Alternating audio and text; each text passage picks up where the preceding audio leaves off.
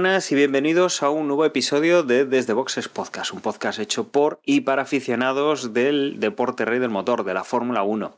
En esta ocasión vamos a despedir la primera parte del año de, Fórmula 1, llegamos al parón vacacional y mm, vamos a comentar lo que ha pasado en la última carrera de esta primera tanda, no es la mitad porque ya hemos recorrido un poquito más de la mitad, el Gran Premio de Hungría y eh, vamos a comentar algunas noticias que, han ido ocurriendo estos días. Desde luego, la Silly Season de este año se merece todo el nombre que tiene. Silly Season.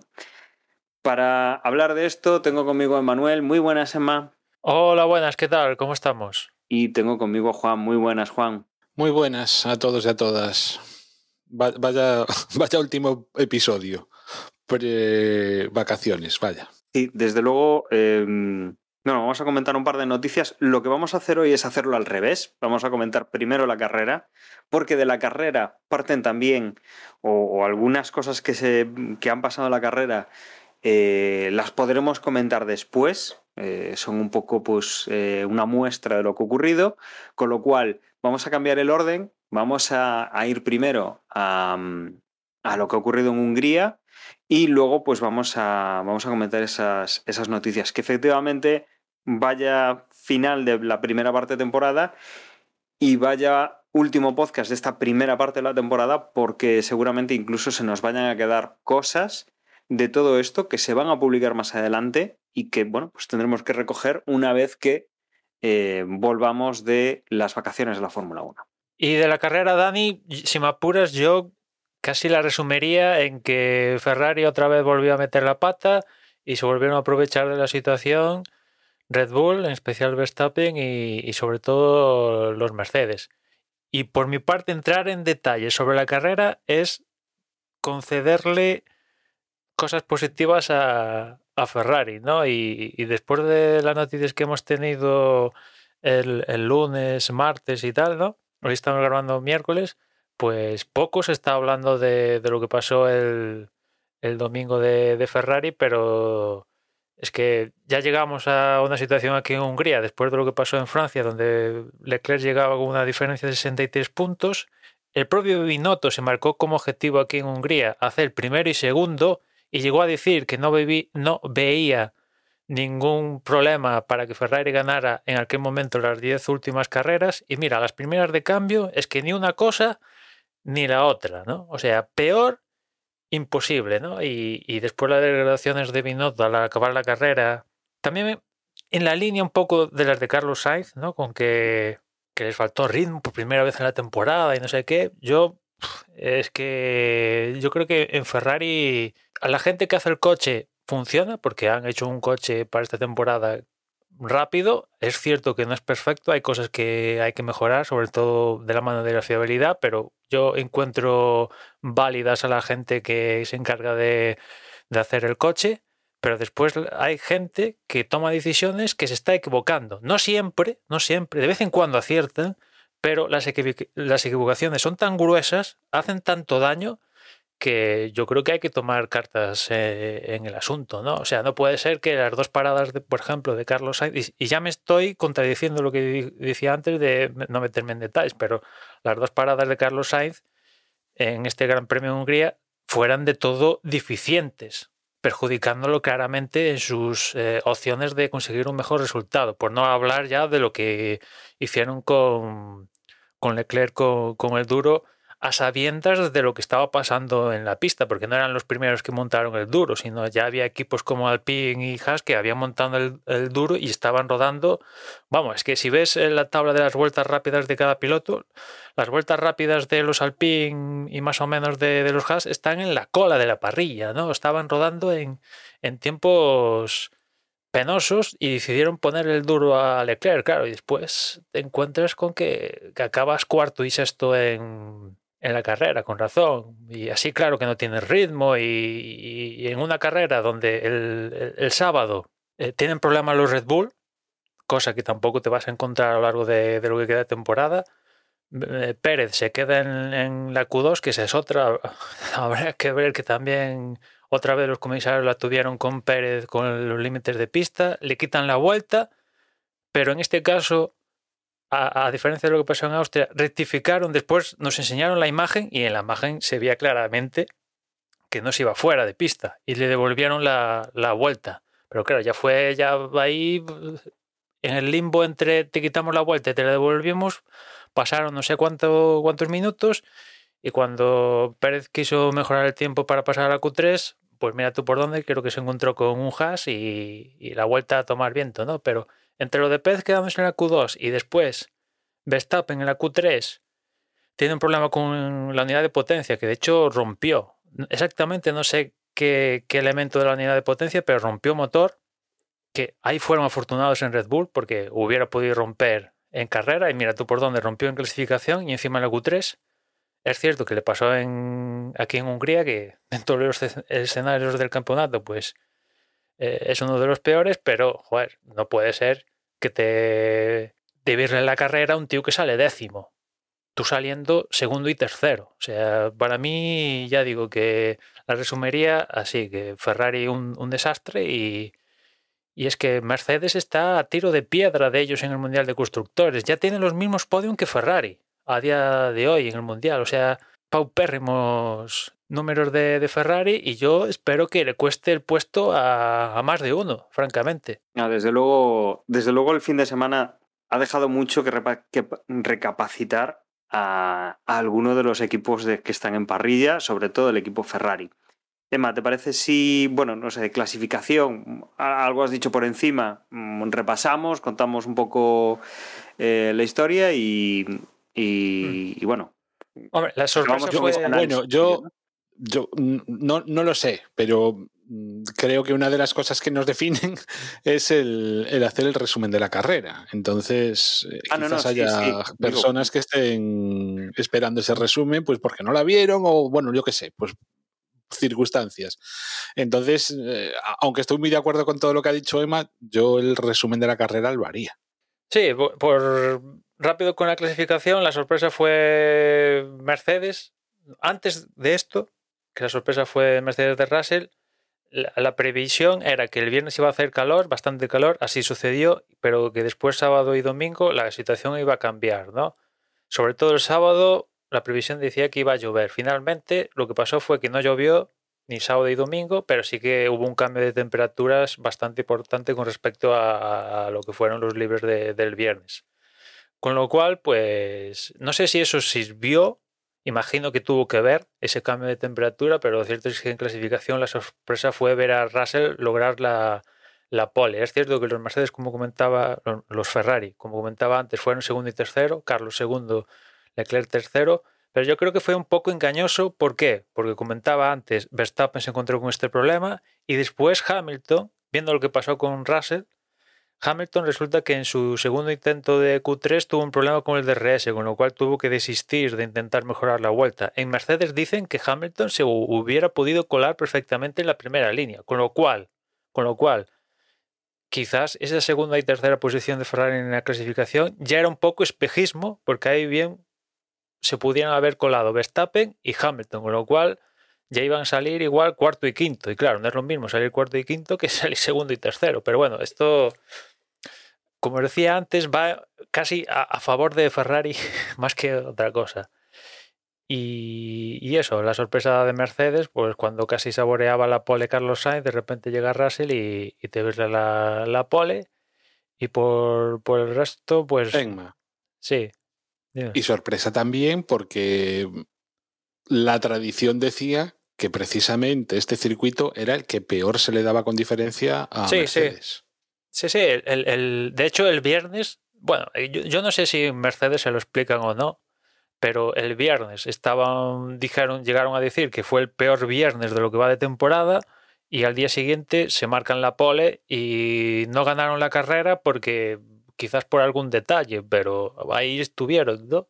Eh, con lo cual, pues, eh, sorpresa, sorpresa. Yo ya digo, no sé si fue la temperatura o, de repente acertaron con algo, pero bueno, en clasificación, que a lo largo de la temporada siempre estaban bastante por detrás, en carrera se aproximaban un poquito a Red Bull y Ferrari, pues aquí se dio la circunstancia que en clasificación eh, se pusieron por, por delante, ¿no? Y suerte, como te digo, que Hamilton se o sea, tuvo el problema este del DRS su, ese segundo intento, ¿no?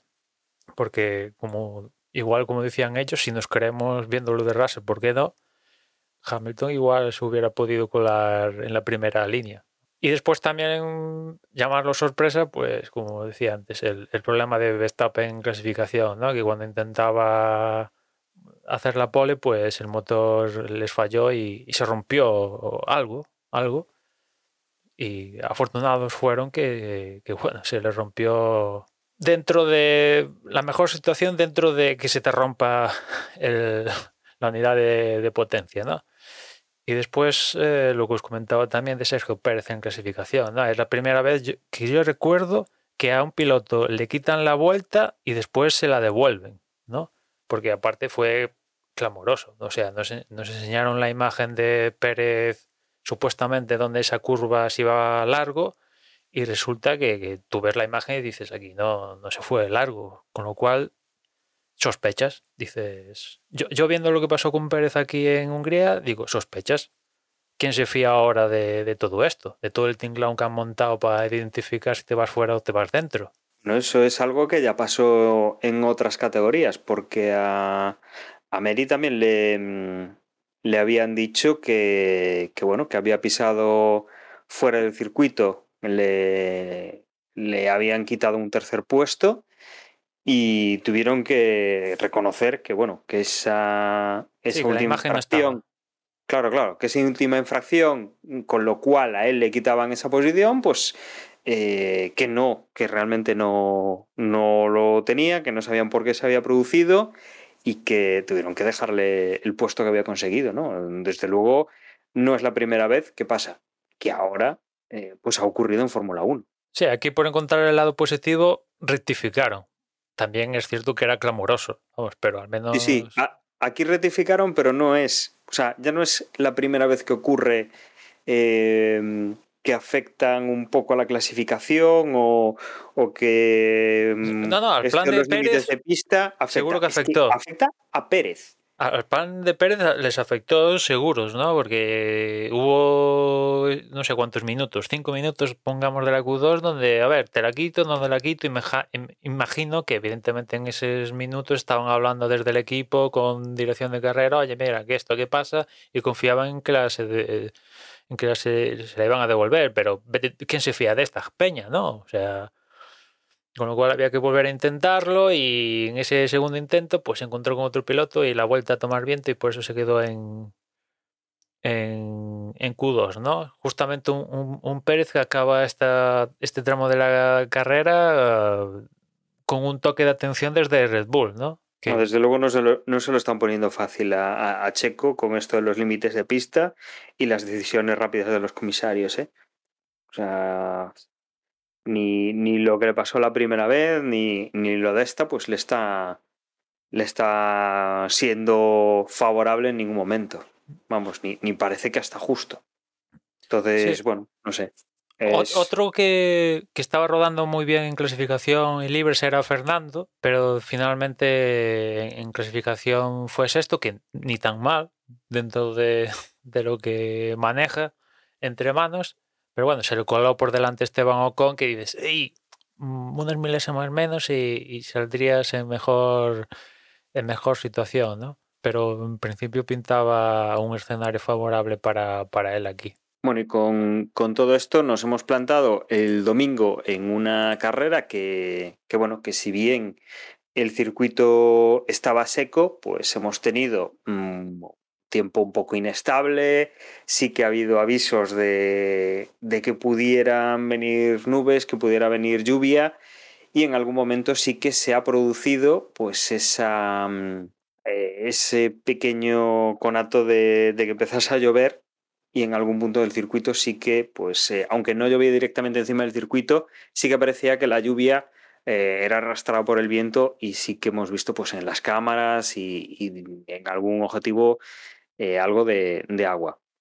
con lo que teníamos del día anterior, bueno, pues los Ferrari obviamente aquí tenían que salir pues, a recuperar esa, esa primera plaza, esas primeras plazas que como decía Binotto, que bueno, que ellos apuntaban a primero y segundo y tenían que salir pues a por, a por los Mercedes. ¿Qué es lo que hemos, que hemos tenido? Em, pues nada, que, durante la carrera, eh, durante la primera parte, hemos visto pues lo que más o menos esperaba, los Red Bull pues empezaban a recuperar poquito a poquito, eh, hemos visto pues los Mercedes que como dice Emma, ya no solo, ya no solo a la hora de, los puntos están cerca de Ferrari, sino que parece que el rendimiento es bastante, bastante similar o incluso que, ya parece que, están pasando por encima de los dos Ferrari y sobre todo eh, lo importante es la fiabilidad en fiabilidad en cuanto a motor, en cuanto al propio coche y desde luego también eh, fiabilidad en, los boxes a la hora de las paradas. Desde luego, primer, cambio de la carrera, pues ha sido un poco el adelantar de, de George Russell de la parada para intentar forzar también a los Ferrari a, seguirle. Eh, Vettel pues ha intentado protegerse, ha hecho la misma estrategia que, Russell, sí que luego en pista, em, sí que luego en pista pues podía volver a ponerse eh, Leclerc por delante de, Russell, pero eh, el tema ha venido pues con el segundo de los Ferrari, con el de Carlos Sainz, que bueno, la parada ha sido, ha sido lenta, eh, desde luego la línea de Ferrari, ya no vamos a decir eh, otra cosa porque mm, es algo que se está repitiendo y que, no sé, algún problema están teniendo, que no deben estar entrenando lo suficiente o, qué demonios pasa en, ese equipo con las paradas y sobre todo las paradas del español porque, vamos, no es ni la primera, ni la segunda, ni la quinta, ni, la décima de, Carlos Sainz así en esta temporada. A partir de ahí, bueno, eh, veíamos que Verstappen seguía recuperando, iban hacia arriba, teníamos a Hamilton, desde luego la carrera pues ha estado en esas líneas hasta que eh, llega la segunda parada en boxes y aquí viene la parte, eh, todo esto que, como bien decía Emma, em, con la actualidad de la semana y lo que vamos a hablar de otras cosas que no es el equipo Ferrari, desde luego el equipo Ferrari se ha em, se ha librado de mucho. Deciden cambiar neumáticos a neumático duro. El duro, que además es un equipo, o sea, es un, es un neumático que ya el equipo Alpine estaba demostrando que no, que no, que no rendía. Lo habían puesto tanto a, a Fernando como, como a Ocon. Y el equipo Ferrari, pues obviamente tiene que pasar de los medios a otro tipo distinto de neumático, por lo menos una vez en la carrera, tendría o bien que ir a los blandos o bien que ir a los duros. Y deciden eh, que es el momento de ir a los duros. Em, algo que incluso después de la carrera se ha visto en el podium como eh, Hamilton pues preguntaba a, Verstappen y a Russell si que Ferrari había puesto los, los duros. O sea, y, se sorprendía bastante de esa, de esa estrategia, ¿no?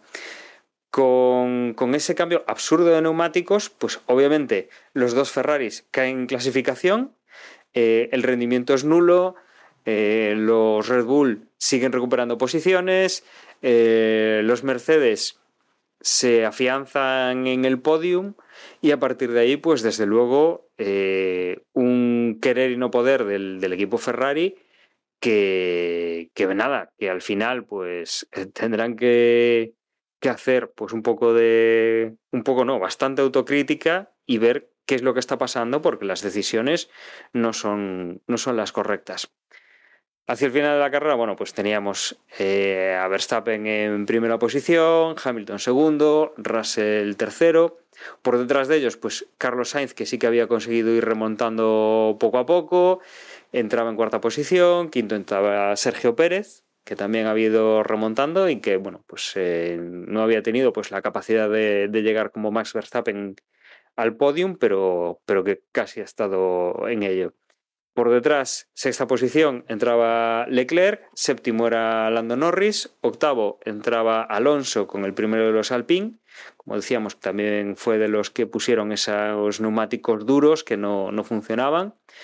Noveno, Esteban Ocon, décimo Sebastián Vettel y a partir de ahí pues Lance Stroll, Piers Gasly, eh, Wang eh, Mick Schumacher, Daniel Ricciardo, Kevin Magnussen, Albon, Latifi y Sunoda. Había tenido que abandonar eh, Valtteri Bottas. Bueno, como decíamos, ¿no? Eh, la estrategia de, Ferrari en este caso, pues eh, ha sido eh, bastante, bastante, bastante controvertida, que no tenía ni pies ni cabeza.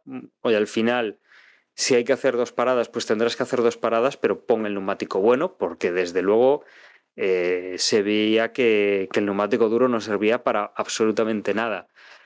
También además, em, el tema es que, bueno, que, que incluso con la lluvia, en el caso de que hubiese algo de lluvia, que la última parte de la carrera eh, sí que estaban dándole vueltas al tema, eh, se habría visto pues bastante mejor el llevar neumáticos blandos que neumáticos más duros. Ahí habrían tenido esa, esa ventaja y, hombre, ya que lo has, tenido que cambiar antes de lo esperado tus neumáticos, porque obviamente esto era pues, por un cambio que, Ferrari tuvo que ir adelantando.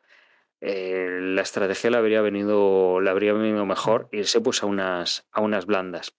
Fíjate que en, Red Bull, evidentemente saliendo décimo y un décimo, barajaron ponerse el duro con la intención de hacer las menos paradas posibles, ¿no? Pero claro, viendo cómo de temperatura era el domingo y tomando la experiencia de los pilotos en esas vueltas que dan antes de situarse en parrilla, decidieron que el duro aquello no iba a funcionar ni, ni para atrás, ¿no? Y, ya en aquel momento lo descartaron, pero no sé muy bien cuál es la razón detrás de la cual Ferrari decide meterle a Leclerc el duro, cuando el propio Leclerc al acabar la carrera lo que dice es que en ese, en ese momento el neumático medio a él le estaba molando, no, no, encontraba ni, lo, ha dicho él, que no encontraba ni iba bien el neumático, sin embargo lo, meten y le meten el, duro, ¿no? Evidentemente, pues ahí su carrera ya, si ya estaba mal, pues apaga y vámonos. Pero es que encima, digamos que viendo que ya Pérez, o sea, que Leclerc iba cuarto y con ese duro Pérez se lo estaba comiendo, imagino que, que Ferrari dijeron, vamos, metemos a Leclerc, le metemos el blando es cierto que vamos a perder la posición con Pérez, pero nos da tiempo de recuperarla y que Leclerc sume un punto de la vuelta rápida. Pues mira, al final ni una cosa ni la otra. Ni adelantaron a Pérez, ni Leclerc se llevó el punto de la vuelta rápida que se lo llevó, llevó Hamilton. Con lo cual es que yo creo que no encuentro ninguna cosa positiva de Ferrari en el día de, esta carrera de Hungría. No sé si vosotros encontráis algún positivo de, decir de Ferrari. Yo, no sé, es que intento pensar, digo, ¿hay algo positivo eh, de, Ferrari eh, el, domingo? O sea, me, cuesta. Es muy difícil encontrar nada porque es que el problema claramente fue la estrategia, no, no tener claro una estrategia o, cambiar esa estrategia en función de... Cuando iban de primeros y daba la sensación de que era complicado si lo hacía medianamente normal que se les escapase, pero pero Ferrari es que este año mm, está total y absolutamente perdido en lo que a estrategia se refiere, bajo mi punto de vista. Yo lo de los, realmente lo de los duros, no sé si lo que querían era mm, no ponerlos blandos, o sea, como que les daba miedo ponerlos blandos o algo así, pero es que aún así, es que es lo que dices tú. O sea, yo me estaba subiendo por las paredes, viendo la carrera mm, que estaban haciendo los Alpine, por culpa precisamente de esos, de esos neumáticos duros, ¿no? Eh, que bueno, al, final aún más o menos lo arreglaron al, eh, al, conseguir hacer una única parada los Alpine, ¿no? Pero vaya, o sea, los tiempos es que eran ridículos y ponérselos a Leclerc es que fue, vamos, no sé, yo, yo no no le encontré sentido ninguno a, a la estrategia en general de Ferrari. Y luego, es que luego, si encima aún otras cosas les, les fuesen bien, pero es que como dices tú, lo de los pit stop es que ya es un... O sea, yo me imagino que cada vez, sobre todo Carlos, que entra a cambiar neumáticos, estará cruzando los dedos. Virgencita, virgencita, que me quede como estoy, porque es que... O sea, ya se está convirtiendo en una costumbre el, hacer unos pit stops muy largos, ¿no? Entonces, es, no sé, es muy difícil. Es muy difícil ser ferrarista, ¿no? Esta temporada. Sobre todo porque es que yo sigo pensando que el Ferrari, no en todas las carreras, pero sí en muchas de ellas, era el mejor coche en la pista. Con lo cual, mm, yo no sé si lo de rodar cabezas es algo que convenga hacer a mitad de temporada o sea mejor hacerlo como ocurre con los entrenadores de fútbol, ¿no? Bueno, esa era mi opinión cuando yo seguía el fútbol, ¿no? A mí los cambios a mitad de temporada me parecían que debería ser la ultimísima, la ultimísima de las soluciones pero algo tienen que cambiar, desde luego. Algún revulsivo tiene, tienen que encontrar y no sé, no sé, confiar más en ellos mismos. O a lo mejor precisamente pues decir ya, bueno, iba a decir olvidarse del título. Es que como no se olviden del título y empiecen a mirar por los retrovisores y se defiendan de Mercedes, acaban terceros. O sea, como sigan teniendo ínfulas de aspirar al título, o sea, como no pongan los pies en el suelo, digan, vamos a ver dónde estamos y vamos a sacar lo mejor del equipo, a ver si al final lo acaban terceros. Repito, probablemente teniendo el mejor coche en la mayoría de, de los grandes premios. Con lo cual, que se centren, que se olviden de Red Bull, que empiecen a hacer sus carreras, que empiecen a optimizar eh, los puntos que puedan obtener, olvidándose de, ya digo, de, de, de, querer alcanzar a Red Bull y a ver si de esa manera, pues se acercan a ellos, ¿no? Pero bueno, aquí un consejo que no me piden y que probablemente no sirva para nada, pero yo al menos es como lo veo. La de esta carrera, o sea, si ya antes teníamos clarísimo que, que Red Bull iba a ser campeón del mundo, es que después de esta es, mm, coño, es que le estáis haciendo la alfombra roja. O sea, Verstappen salía décimo. Pocas oportunidades van a tener como esa. Claro. Desde luego, Pérez salía décimo primero.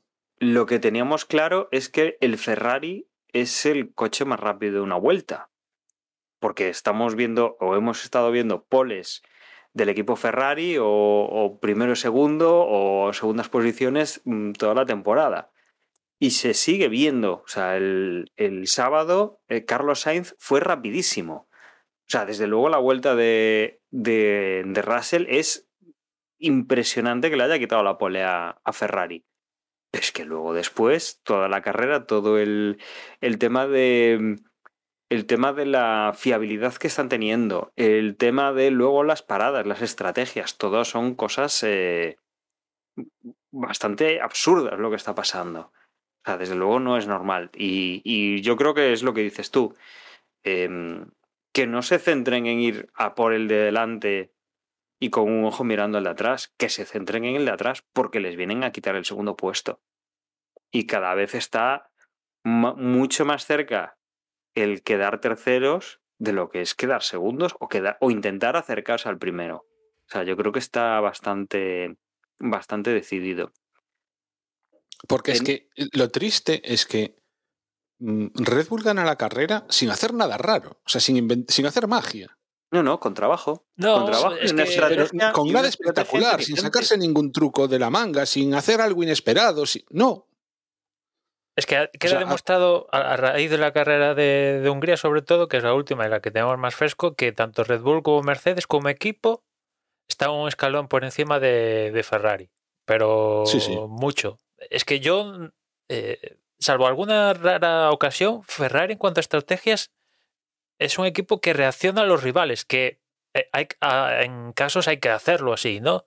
Pero casi siempre reacciona a lo que hacen Red Bull y Mercedes, mientras que Red Bull y Mercedes también reaccionan a veces a lo que hacen el resto, pero muchas veces, pues mira, esta es mi carrera, pim, pam, tú, y a veces, la mayoría de veces le sale y, bien, pero es que, por ejemplo, salvo en Austria, donde Ferrari, pues vamos a nuestras paradas, no nos dejamos llevar por dar de Verstappen, tal, tal, y, le salió.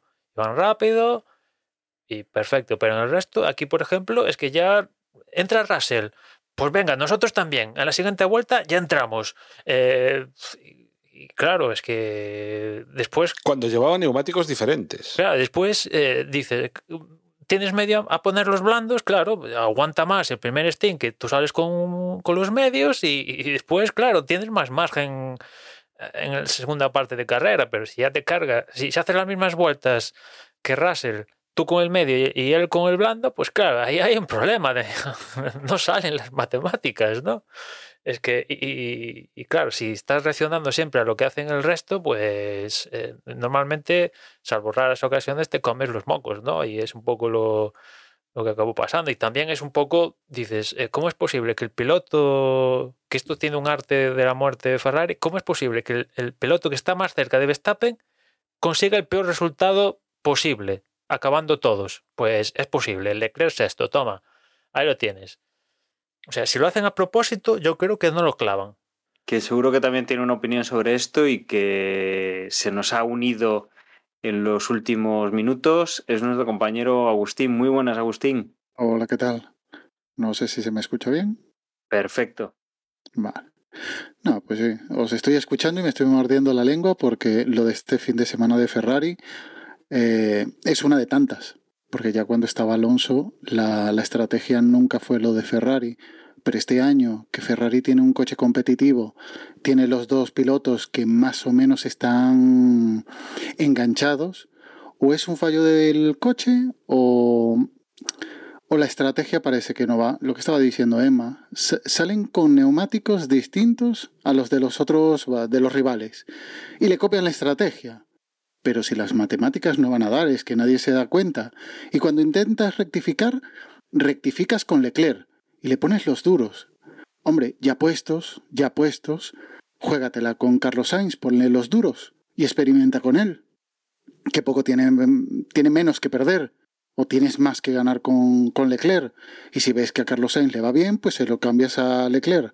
Experimenta con Leclerc, que es el que está más arriba y el que está luchando, entre comillas, por el campeonato.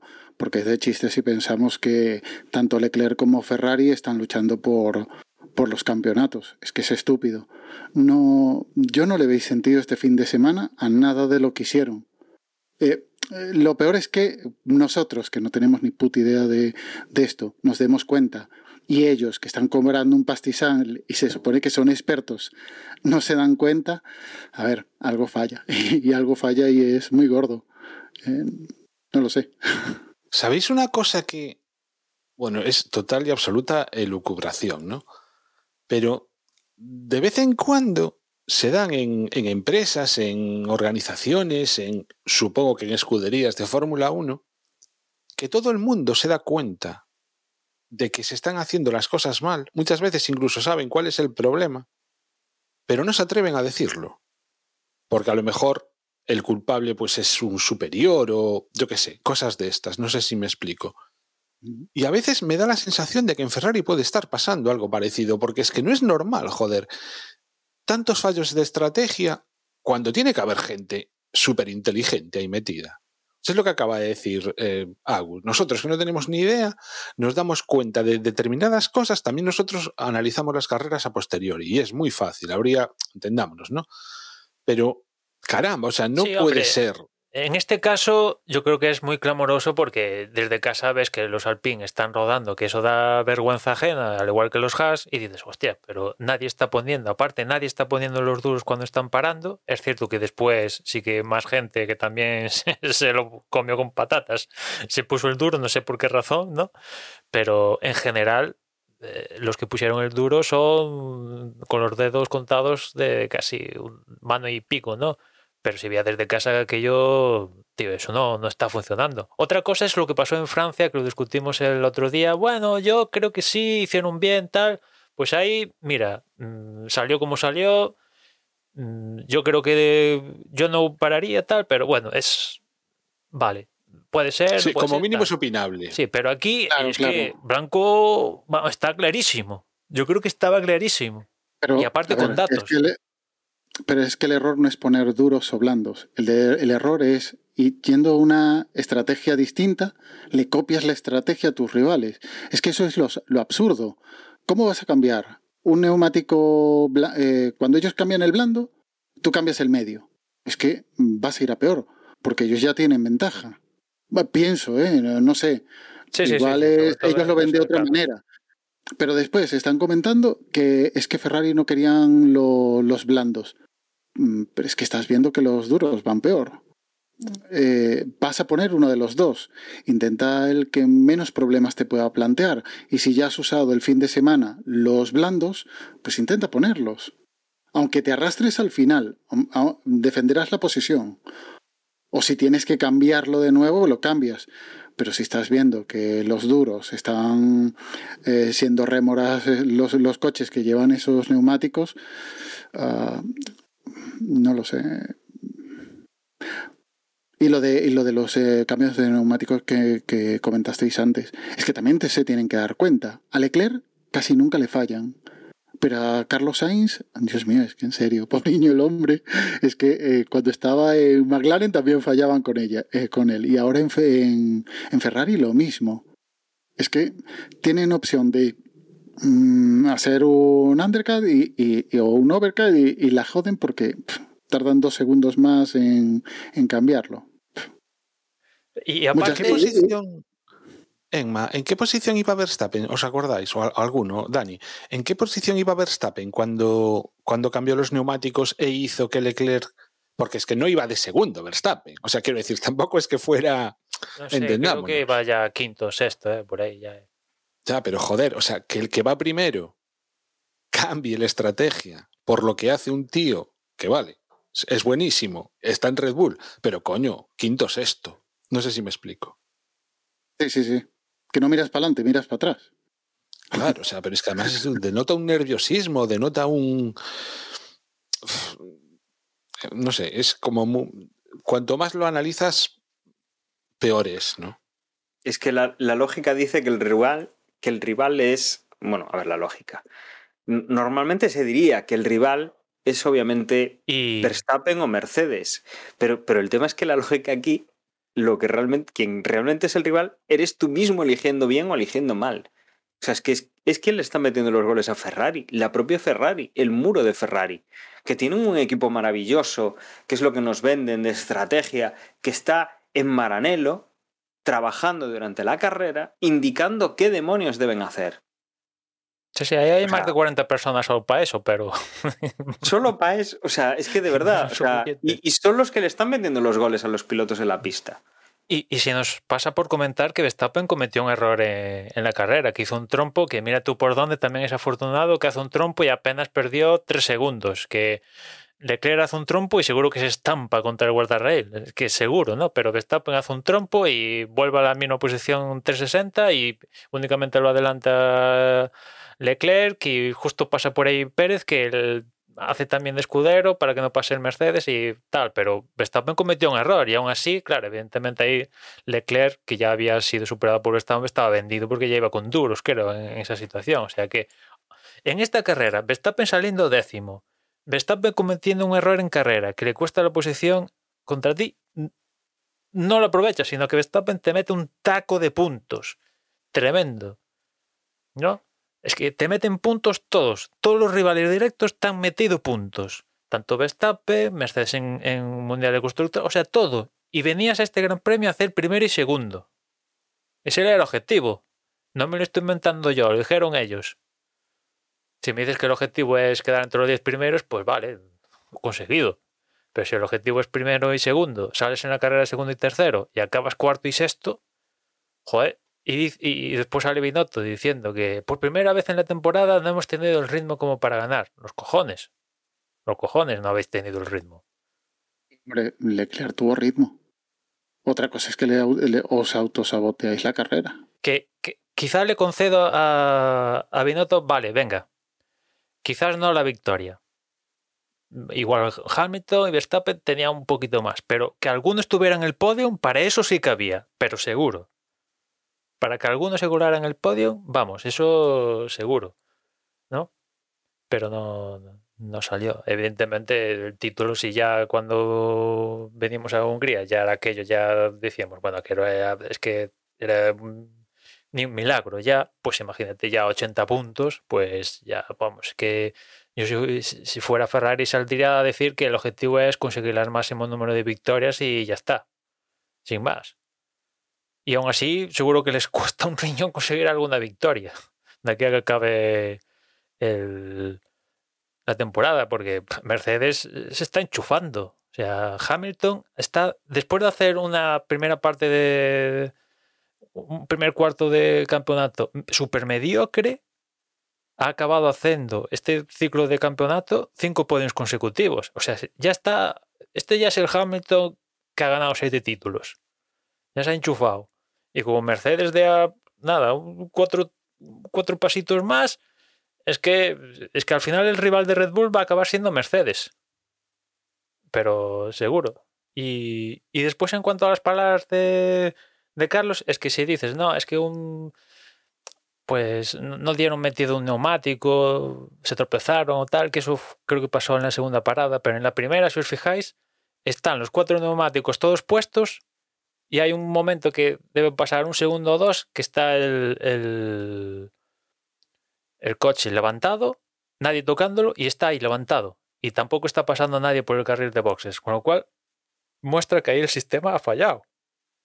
¿no? Porque si todos dan al botoncito, he, cambiado ya las ruedas verde, verde, verde, automáticamente semáforo verde y que salga pitando Carlos Sainz. Pero ¿qué hace el tío perdiendo un segundo levantado, ¿no? Pasando a nadie por boxes, ¿no? Ya la segunda, como digo, sí, hubo alguien que la rueda trasera, creo, pues no la da metido, pim pam y adiós buenas. Si al menos fuera eso, dices, pues no consiguió meter la rueda, pero si encima falla el sistema, que, no sé, que, que, que, entrenen más. Joder, no sé. Es que hasta, hasta que no se pueda. Y eso se puede entrenar. Eso no está prohibido. Entrenar los las paradas en boxes no está prohibido. Y, eh, y es una clara deficiencia que tiene Ferrari. Y si tienen que estar los tíos entrenando toda la semana, pues que estén entrenando.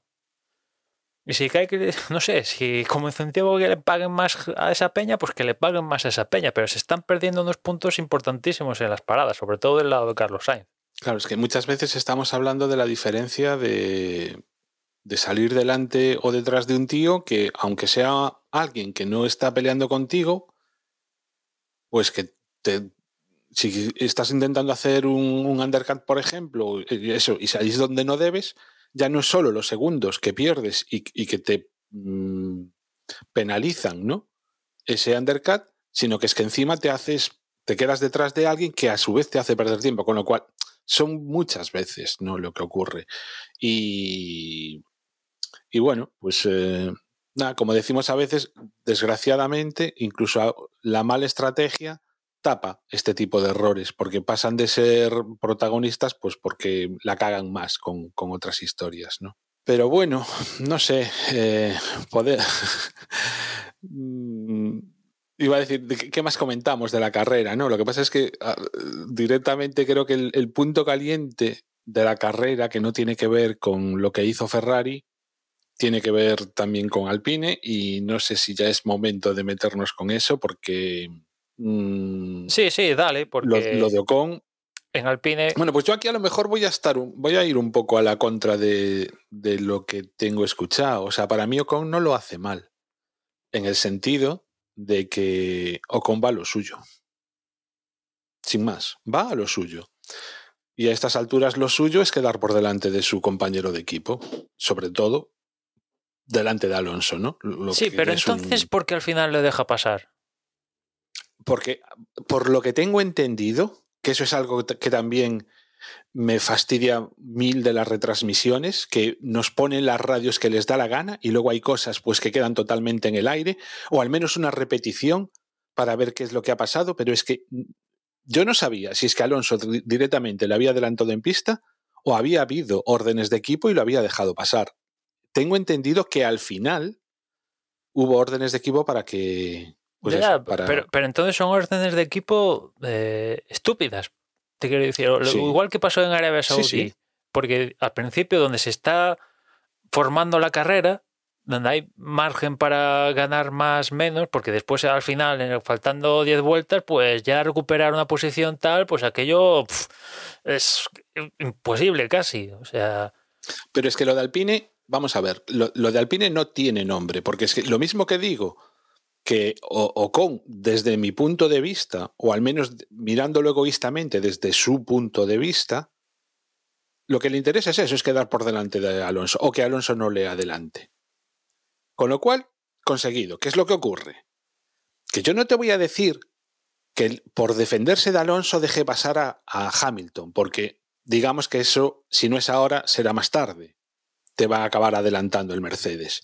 Pero coño, es que por culpa de esas defensas ridículas, Ricciardo, que es el rival más directo McLaren ahora mismo de Alpine, en la pelea por, por los constructores, Ricciardo acaba delante de los dos cuando iba detrás de ambos, por la defensa estúpida de Ocon. Entonces, yo soy Alpine, yo soy Alpine y le digo, tío, o sea, quiero decir, o sea, es que la bronca que le debería haber caído a Ocon es de órdago. No por defenderse de Alonso, si es que eh, tienen, pero sí, lo que no puedes hacer es olvidarte de que estás con otros rivales, ¿no? Mm. Y, y también Alpine ahí, o sea, es que debería haberle dicho mm, claramente, oye, que está Ricciardo, es decir, ahí debería haber ah, puesto orden, ¿no? Y o Alonso decirle, no, que, yo qué sé, algo, pero desde luego no permitir que Ricciardo hace un año, hace un año funciona todo genial. Ocon consigue la victoria gracias en parte a que mm, Alonso aguanta a Hamilton. En esta carrera no está en esa disyuntiva, evidentemente, pero aparece Ricardo en vez de lo que pasó, que Ricardo lo adelantó en una curva, pues que, que Ricardo hubiera adelantado a los dos Alpine, seguramente, pero en vez de adelantar en una curva, pues que, que, tardara 10 vueltas o 15, me da igual. ¿no? Pero aquí no, en una curvita me paso a los dos, venga, venga para adelante. Y te quedas con cara de tonto porque dices, ¿esto es un equipo o están uno contra el otro? ¿no? Bueno, yo, yo creo que hace tiempo ya habían dicho, ¿no? Una de las carreras que, ah, no, nosotros, a ver, dejamos competir a nuestros pilotos. Sí, en Arabia Saudí, la primera, de las primeras. O sea, eh, ya directamente ellos lo decían así. Mm, a mí lo que me parece es que mm, Fernando respeta mucho a Ocon en, en, las acciones que tienen lugar a principio de la carrera. Eso es, es importante. Eso es muy importante porque otro piloto acaban los dos fuera de carrera, seguro. E, efectivamente, es que no serían los primeros pilotos del mismo equipo que vemos eh, acabar fuera en los últimos años. O sea, Fernando sabe muy bien dónde se mete, sabe muy bien por dónde quiere intentar adelantar, sabe muy bien lo que hace y en el momento en el que ve que su compañero de equipo le está haciendo lo que le está haciendo, eh, obviamente él pues eh, se corta de, hacer ningún estropicio que pueda acabar con, ellos dos fuera de la, de la carrera. Quizá Ocon, el, el tema en la salida de cerrarle tanto el, paso, porque obviamente Fernando podía haber pasado por primero por el exterior, eh, Ocon se lo cierra, luego cuando se van hacia el interior van hacia el interior los dos, es decir, hay cambio de dirección. Luego, yo es que no recuerdo si las imágenes que vi pues, eh, incluían un segundo cambio de, dirección, pero bueno, mm, que desde luego Ocon eh, facilidades no ha puesto ninguna. Eh, si Fernando Alonso pues, fuera a provocar cualquier tipo de percance, Ocon no es quien tenía que levantar, Fernando es el que ha levantado. Es decir, que en ese sentido, yo creo que si alguien me ataca, mm, que es de mi equipo, Mm, sé que desde luego Fernando no va a ser el que, el que provoque el accidente. Seguramente pues eh, levantará antes de poner una situación que no, que no debería existir. Luego más adelante también, o sea, Ocon eh, súper agresivo y, yo creo que es gracias a, Fernando que levanta y que, bueno, habría que ver imágenes claras, pero casi parece pues que, cuando Fernando ya tiene, eh, digamos, el derecho a que Ocon le deje espacio, eh, eso con el que no se lo deja y Fernando pues es el que tiene que levantar. Desde luego, no es la primera de estas que le vemos al francés. Entonces aquí ya se monta un poco el revuelo de qué demonios está pasando en el, en el equipo alpín. Recordemos que Fernando, eh, que bueno, estamos, estamos diciéndolo así, ¿no? Con un poco de tal, pero Fernando tenía opción a un año más de renovación. O sea, Fernando eh, está negociando con Alpine cuando se está produciendo todo este ninguneo por parte de su compañero de equipo. Ninguneo que además Fernando transmite por radio al equipo. Dice, esto no me ha pasado nunca. O sea, bueno, tú céntrate en conducir y, sigue adelante. Que también entiendo que es el mensaje que le tienen que dar desde, desde el equipo, ¿no? Mm, céntrate, mm, tú tienes tu carrera, eh, vamos a por ello. Bueno, Dani, yo creo que no, ¿eh? Mm, o sea, personalmente considero que el mensaje que deberían traer a, transmitir Alpine sería algo así del tipo lo hemos visto, eh, eh, lo hemos visto, hablamos con Ocon. Yo qué sé, algún tipo de ¿entiendes? Bueno, recibido y céntrate en la carrera. Mm, el recibido y céntrate en la carrera es no tiene razón. Mm, yo creo que es el que habla con, directamente con el, con el piloto, el que le da ese mensaje de psicológico, de tranquilo, tal, no sé qué. Otra cosa es que el equipo luego haga algo o no, o tome decisiones. Pero yo creo que el, el que habla con el piloto es el que le tiene que poner, eh, no calma, pero sí eh, tranquilizarlo un poco. Porque lógicamente no, lo va, no le va a decir, no, pues sí, eh, vea por él. no, no eso, no eso, Agustín, pero lo mismo que cuando es con otro, con un piloto que no es un compañero tuyo, ¿entiendes?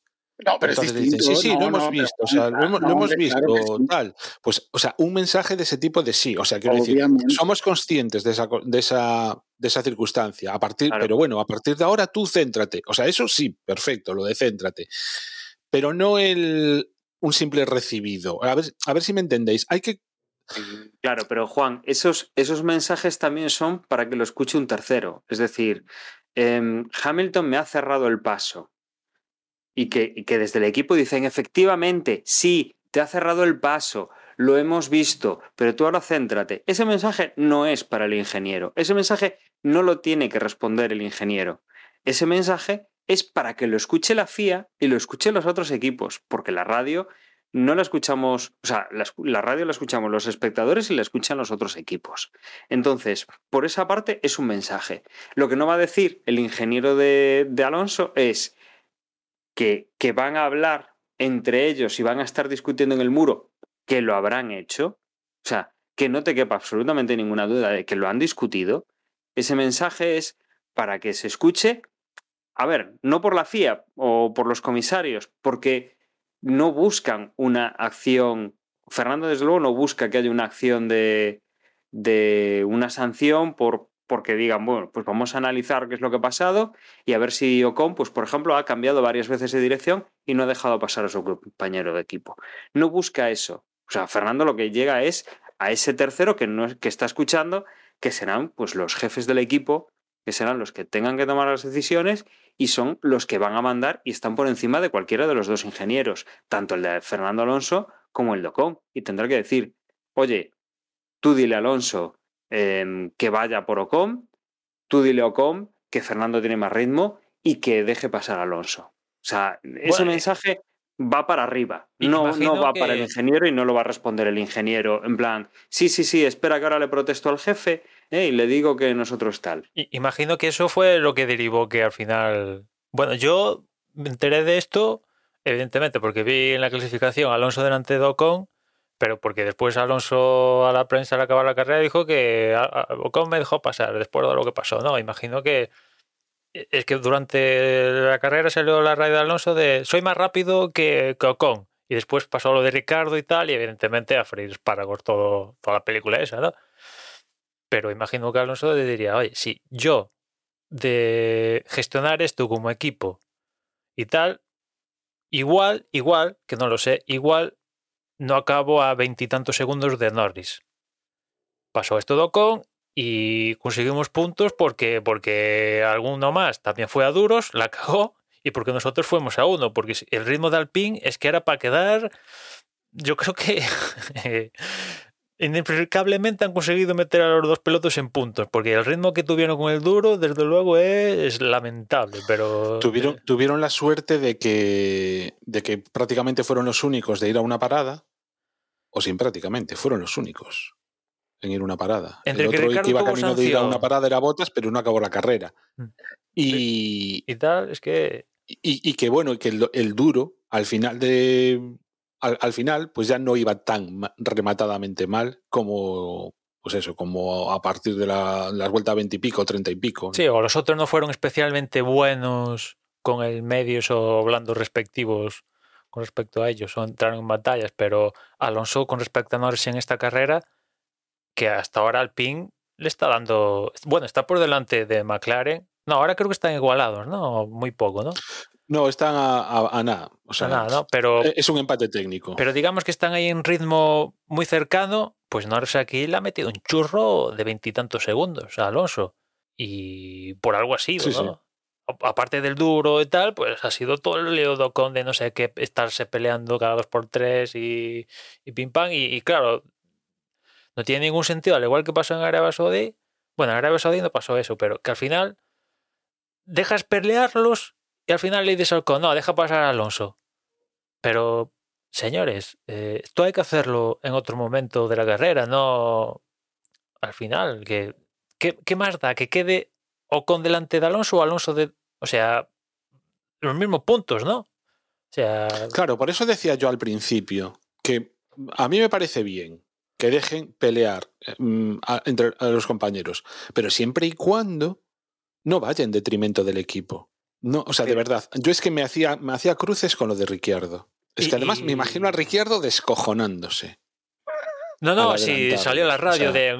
Bueno, no creo, ya no me acuerdo qué dijo exactamente, pero un vamos ahí animándose, creo que fue lo que dijo, pero claro, no todos los días se ha adelantado a dos en, una curva, ¿no? Pero bueno, de hecho, de hecho, Emma, mm, analizando un poco lo, que hizo Norris, eh, Norris la estrategia de ellos fue eh, salida con neumático blando usado.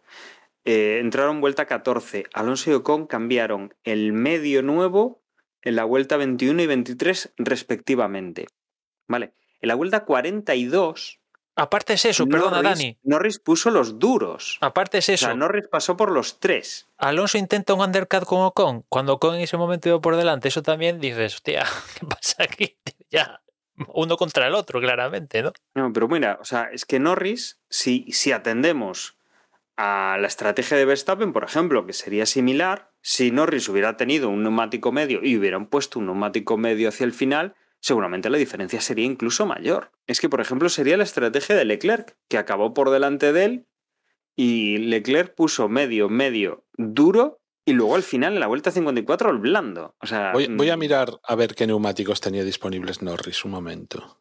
Nada, nada, no, tenía medios, ¿eh? Solo tenía ese curso y ya no tenía ni usados ni gaitas. O sea, por eso puso el duro, yo creo. O sea, estaba vendido. claro, puso el duro porque no le quedó otra. Sí, sí, estaba vendido. Bueno, podía poner blando, pero claro, era más suicidio, ¿no? Bueno, oye, doble de blandos, o sea, hacer tres paradas. Bueno, Sí, tres paradas y hacerlo con los blandos, pues mira, Leclerc acabó, acabó ahí. Eh, si no pasas por el duro, pues mira, el resultado igual no era tan malo. Una vez eh, salir con medios y luego usar tres blandos. Bueno, salió con los blandos. Ah, salió con blandos, vale, vale. salió con blandos usados. Luego le hizo, le hizo prácticamente 30 vueltas a los medios oye, que te quedan otras prácticamente 30 vueltas para, para acabar la carrera, si tienes que poner 15 y 15, pues oye, oye, es una parada de más, pero... Sí, hombre, hay gente que hizo esas vueltas con el blando, sí, por ejemplo, Albon, pero claro, Albon acabó 34. No, no, pero me refiero a hacer una parada de más, es que igual con, con el rendimiento que se estaba sacando a los neumáticos duros eh, y la diferencia que había con los medios y los blandos, es que igual te compensa. Con sí, podía compensar hacer, una parada más. hacer una segunda parada. sí, sí. De, todas de todos modos, Norris no estaba peleando con nadie. Sí, sí, sí. O sea, es que si llega a salir un safety car o algo, lo hubiera cubierto posición perfectamente Alonso, vamos.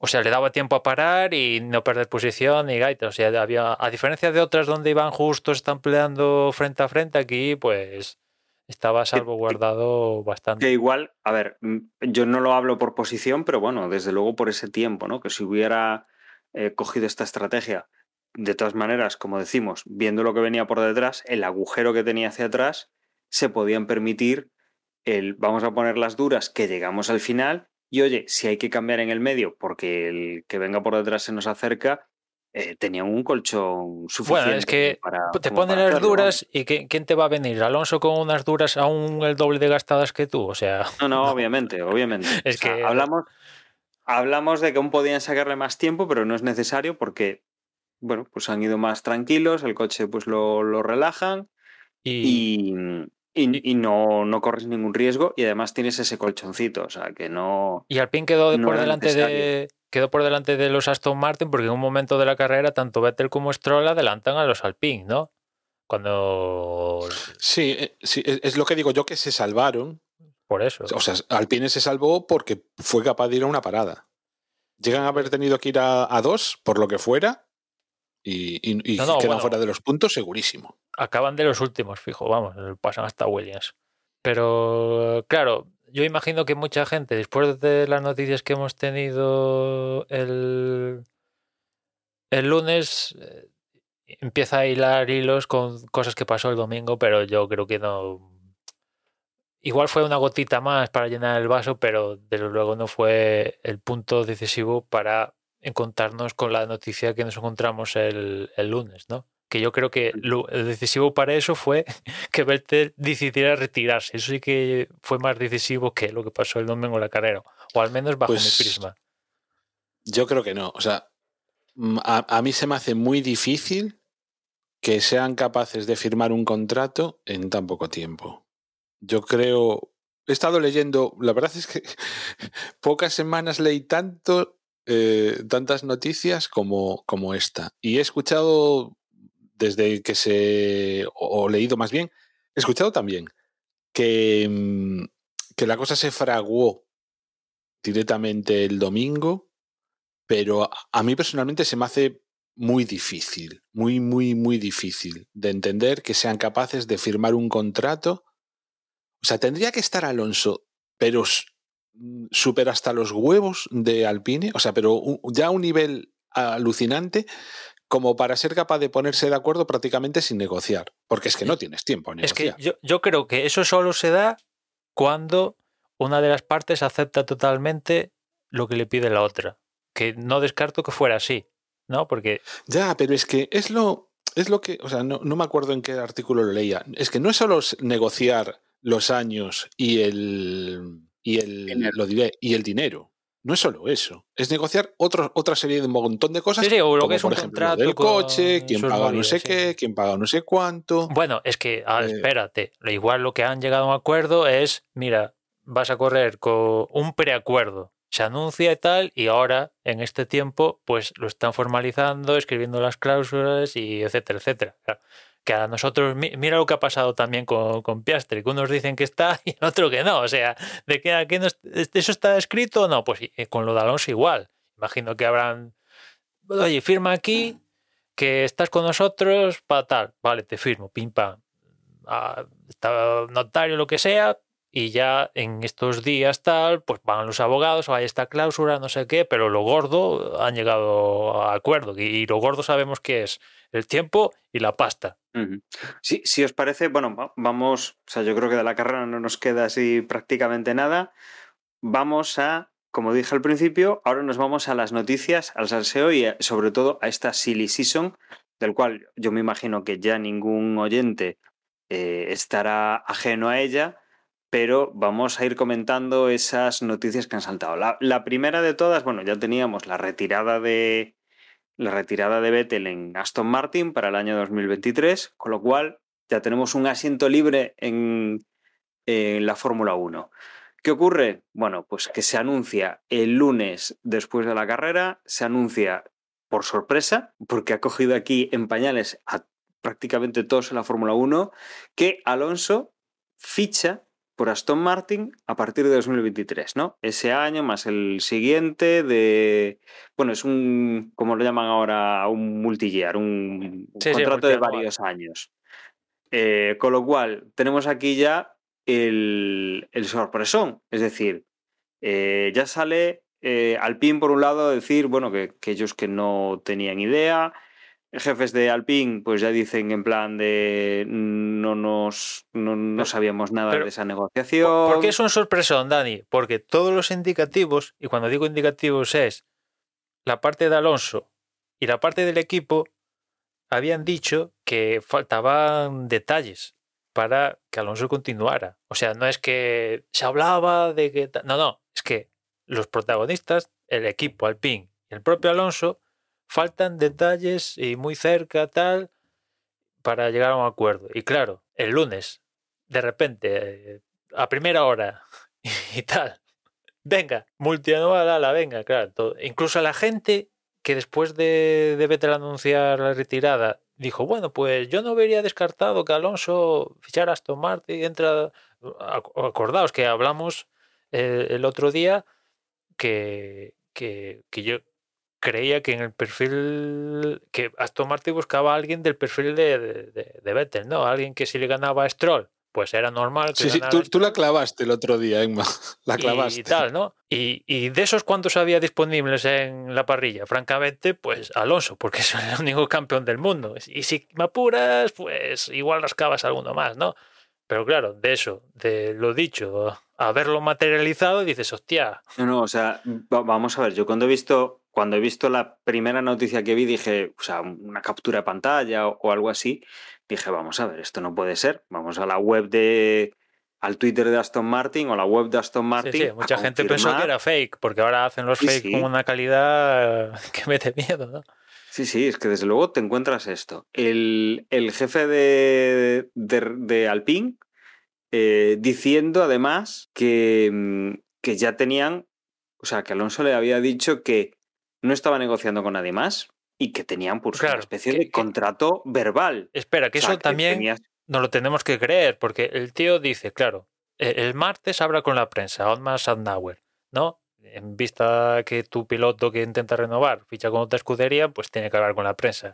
Y dice esto, que el mismo domingo habló con Alonso, que oye, sí, que quedamos nuestros abogados, tal, tal, hablan estas fechas, tal, pim, pam y que una, por lo que decía antes, una cuestión de detalles, pero tal, y que Alonso le dijo, bueno, no te preocupes que no he firmado con ninguna escudería ni nada, pero claro, en rueda de prensa, en rueda de prensa, ya Alonso llegó a decir, bueno, mm, cualquier equipo que tenga asiento disponible, pues puede ser una opción. O sea, hubo, a lo largo de este tiempo es cierto que ha habido mensajes... también hay que poner en contexto que durante todo este tiempo también estaba eh, Alpine mm, incluso equiparando a Piastri con. Sí, sí, es lo que iba a hacer. A lo largo de este tiempo hubo mensajes como: sí, quiero continuar con Alonso, pero mm, semanas después, eh, mm, quizás no continúo con Alonso, ¿no? Pero parecía que las últimas acontecimientos era que se iban a continuar con, con Alonso, ¿no? Y, lo que sigue diciendo Sandauer y tal es que sí, tal, lo hemos dicho y, y, mi primera noticia de esto es por el comunicado de prensa, ¿no? Y le preguntan, ¿ya has hablado con Alonso desde esto? Y dice, no, no, no he hablado con Alonso porque aparte creo que se ha ido a una isla de Grecia, a no sé qué. ¿Qué pasa? Alonso en Instagram Story, estoy en Oviedo. y claro, dices, tío, aquí alguien no se la está metiendo doblada, ¿no? Aquí hay un mal rollito increíble. No, eso, aquí alguien no se habla con alguien, ¿no? Eso yo creo que está claro por la parte de Alpine, con Alonso y también con Piastre y sus respectivos representantes o que los lleve o lo que sea. Con Alpine hay un cortocircuito por algún lado, ¿no? Claro, porque es que además vamos a añadir más capas por encima de confusión. Alpine anuncia Piastri, que es, vamos, lo que todos estábamos pensando. Es decir, al día siguiente de esto. Alonso se va Y al día siguiente, pues ya tenemos aquí a Alpine anunciando que Piastri ficha, o sea, ficha no, que correrá el año 2023 en el equipo Alpine de F1, después de bla, bla, bla. O sea, yo vi la noticia em, de, de Alpine, mm. la noticia nota de prensa de la, de la Fórmula 1. Nota de prensa sin declaraciones del piloto, cosa muy sospechosa y muy rara que nunca suele pasar cuando anuncias un piloto, siempre colocas pues una frase del jefe de equipo o del dueño y alguna frase masticadísima de estas de copia y pega del piloto. Pero aquí únicamente hablaba Saugnauer. Cosa mm. sospechosa, ¿eh? insisto. Claro, hasta, que creo que... Yo es que creo que, que, o sea, estaban... O sea, las, lo que pasó los dejó en tal posición, encima el reconocer el propio Safnauer, bueno, me cuesta mogollón ¿eh? también decir el nombre de este pavo, casi digo el, de Alpine, pues eh, llegó a reconocer que se había enterado por la prensa, es decir, empezaban a, verse entre la espada y la pared como decir, pero ¿qué sois? ¿El, el tonto del pueblo? O sea, tenían que reaccionar de alguna manera, ¿no? y yo cuando lo, lo entendí. O sea, veo normal, yo qué sé, igual el Piastri está de vacaciones por ahí y tal, no tiene o su community manager, pues ahora mismo tal. Quiero decir, a mí no me, no me extrañaba o no me, no me causó, o sea, no me para nada me alarmó. Un Piastri, el hecho de que Piastri no dijera nada al anuncio de. Mientras todo esto sucedía, Piastri estaba dando like a post de eh, Fernando Alonso anunciando que se va a Aston Martin y like a publicaciones de McLaren. O sea, el mundo funciona así.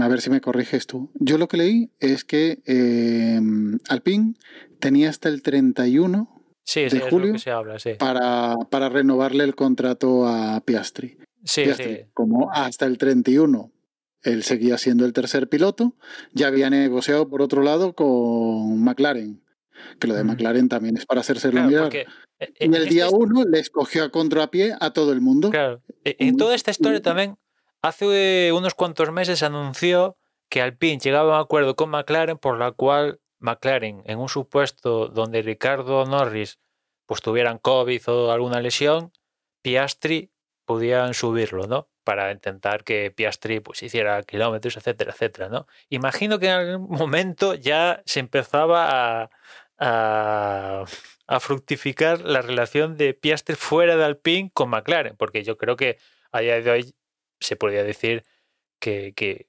Piastri va a dejar, o sea, no quiere continuar en Alpine porque evidentemente ha encontrado otro equipo y ese equipo es McLaren que también tiene su, su película, ¿no? Pero, pero claro, sí, se habla de esto de que Alpine con Piastri tenía el acuerdo de que en 2023 se habla, ¿no? Que si el 31 de julio no llegamos a un acuerdo para darte un asiento de Fórmula 1, puedes ir con otro equipo, ¿no? Y parece que eso es lo que se ha dado, o al menos eso, al menos es lo que entiende la parte de Piastri, porque Alpine está entendiendo de que eres mi piloto para 2023. Pero desde luego no pasa todos los días que anuncies a un piloto y a las horas, el mismo piloto, como pasó con Palou, a las horas de salir de Alpine, sale un tweet y unas historias de Piastri diciendo esto que ha pasado de Alpine se ha hecho sin mi consentimiento.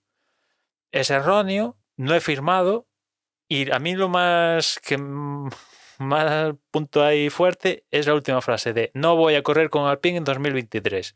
Y para un piloto que no tiene asiento, que va a debutar, decir, rechazar la posibilidad de entrar en una escudería, es que ya hay que estar muy seguro de, de dónde vas a estar, ¿no? O sea que esto es... Sobre todo que además, o sea, no es cualquier escudería. Estamos diciendo todo lo que diga, o sea, digamos todo lo que digamos de Alpine, ahora mismo es la cuarta sí, de 10 está renunciando al cuarto de 10.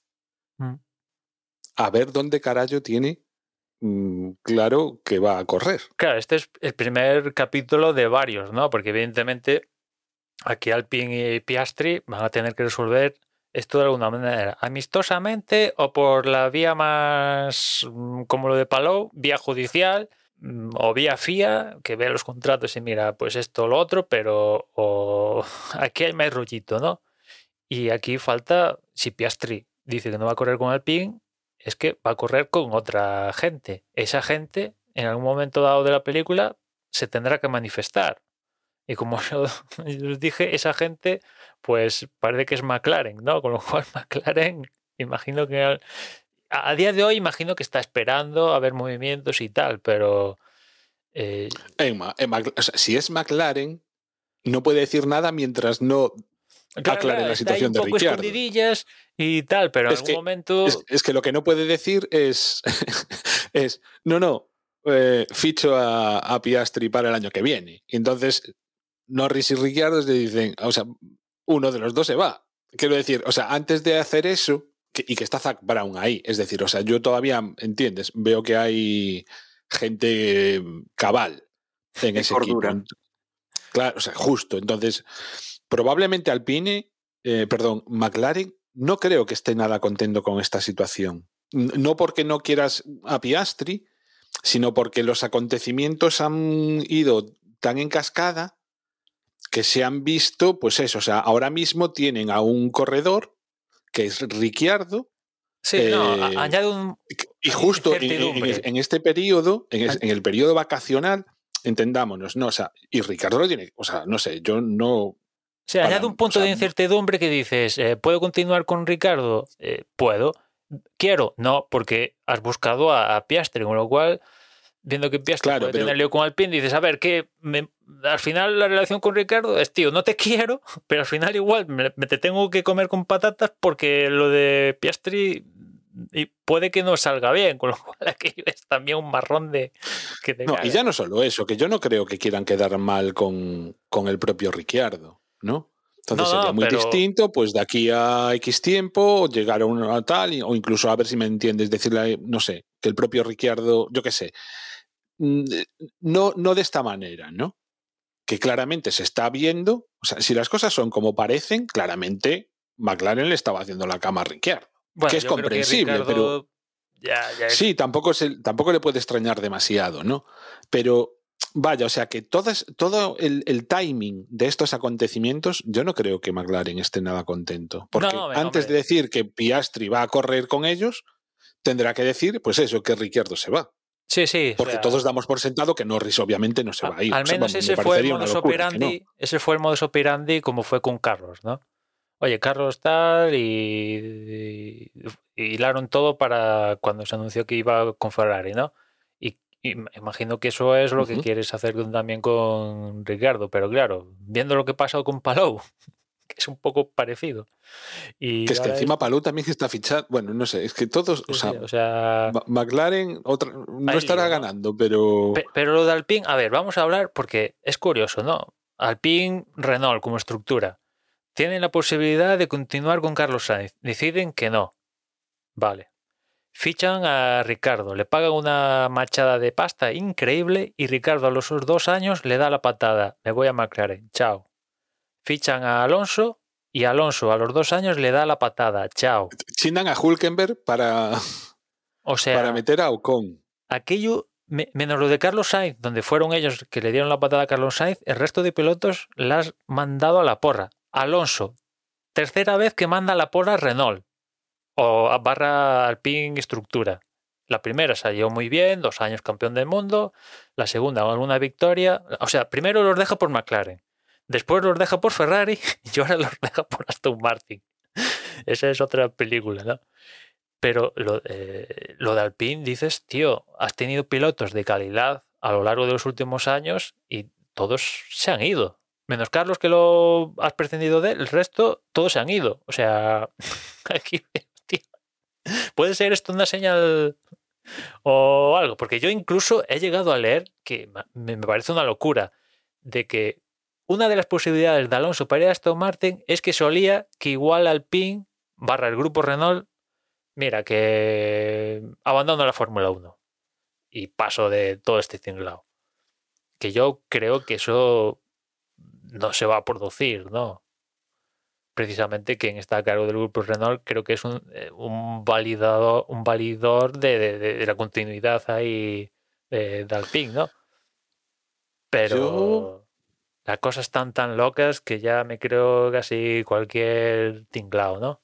Eh, y evidentemente, mientras estaba todo pasando esto, todo el mundo con palomitas. O sea, Alpine, el hazme reír completo, porque de tener problemas para elegir a los pilotos, se puede encontrar con una situación de que a quién demonios ponemos al lado Docon.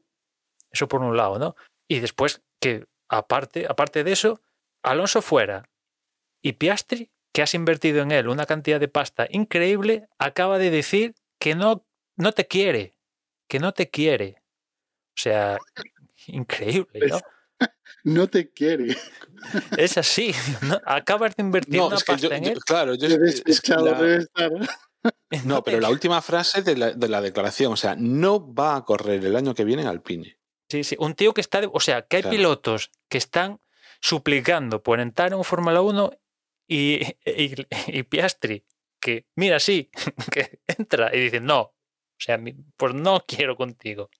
No, o sea, hay que estar, por eso digo que hay que estar muy seguro de lo de que Piastri con McLaren o... Vete tú, igual no es McLaren o... Imagino que es McLaren, ¿no? Porque Pero es que si no es McLaren, o sea, si no es McLaren, ¿qué otro equipo? Si no es McLaren, el, tío lo han engañado. Si no es McLaren, lo han engañado. Porque ya McLaren está ahí, digamos, podríamos eh, a, un nivel parecido al PIN, ¿no? El resto ya es eh, un paso hacia abajo tremendo, ¿no? Que es un paso hacia abajo. Que, a mí es precisamente, o sea, vamos a ver, yo muy mucho jiji, mucho jaja con la troleada. Lo de incluso el, cosas que se han rumoreado por ahí, de si Fernando Alonso estaba con Chabao con Weber, que es el, Oye, manager de tal, para, para directamente, vamos a hacerlo el lunes, cuando ya se quede, o sea, para que Alpine pierda la opción de poder darle antes del 31 de julio el asiento a Piastri. Entendámonos, no vamos a conchavarnos para, para joder a Alpine al, máximo, ¿no? Em, ya no sé. Ah, sí. O sea, pero es que a mayores de eso, de todo este troleo y de todo este jiji jaja y de todo este hazme reír y de todos los equipos, o sea, hasta Albon o sea, con perdón, pero ¿quién coño es Albon para reírse de nadie de la Fórmula 1? Juan, nos estamos riendo nosotros. Ya, pero bueno, nosotros somos aficionados y tal, pero quiero decir, Albon, eh, se permite el lujo de chotearse de Alpine. Sí, hoy con el anuncio de su continuidad en Williams, evidentemente. Entonces, pues eso, o sea, mucho troleo y mucho jiji y mucho jaja. Pero, joder. Pero lo que iba a decir. Yo no estoy, o sea, yo estoy, o sea, quiero decir, sobre todo el lunes, qué bajonazo pensar que ahora Fernando Alonso se va a Aston Martin. Que es el sueño, como comentamos en la semana pasada, es el sueño hecho realidad de, de, de Juan y, David, ¿no? Que el otro día que igual... Decía el otro día de coña lo de, lo de a, ver las declaraciones de que no se cortan un pelo ni el ni papá Stroll ni, ni Fernando Alonso. Pero bueno, eh, a lo que voy. O sea, que es que ahora mismo yo ya me estoy, o sea, a partir de el año que viene, pues mm, eh, cuando llegue a la Q3, vamos, mm, brindamos con champán los que somos alonsistas. es que ese es el futuro que nos, o eh sea, ese, eso es lo que nos, eh, lo que nos toca ahora. Está claro que Alonso busca ver cómo lo adelantan por delante y por detrás, cómo lo entendéis, o sea, va a ser un puto sufrimiento para los alonsistas. Yo de verdad, o sea, ya digo a mayores del jiji jaja, estoy, pero vamos, o sea, con un bajonazo tremendo. Y espero al menos eso, que Fernando Alonso, pues que se, divierte se divierta mucho y, todo eso, porque es que no me creo para nada que Aston Martin vaya a ser el día y la noche de un año para otro, cuando encima la, reglamentación ha cambiado este año. ¿eh? Está, claro que Alonso ha, teniendo en cuenta que los equipos con posibilidades del campeonato del mundo están bloqueados, no hay espacio para ellos, salvo que un meteorito, o alguien decida retirarse de forma ultra sorprendente, esos equipos están bloqueados. Con lo cual Alonso ha dicho, imagino, ¿eh? intento ponerme su cabeza, ha priorizado como el rendimiento pues es el que hay, dice, el sitio que me ofrezca el mayor pasta posible a los mayores años posibles. Alpine que me da menos pasta que la que me está dando ahora y menos años garantizados que, por ejemplo, Aston Martin, que de repente hay un sitio abierto con la retirada de Vettel, que por eso decía que un poco quien abre todo esto es Vettel anunciando que se retira, porque si Vettel continúa, o al menos un año, pues igual, evidentemente, esto ya fuerza a Alonso a continuar con Alpine y chimpum, ¿no? Y, aparece Aston Martin, se abre esa película y Aston Martin se sienta con Alonso y le dice, a ver, ¿qué quieres? Quiero tres años, 20 kilos. Y Aston Martin dice, te doy los tres años y te doy los 20 kilos, ¿vale? Firmamos. Y en cuestión de días, pues arreglamos. El rendimiento, pues es cierto que Aston Martin está peleando por no ser los últimos esta temporada.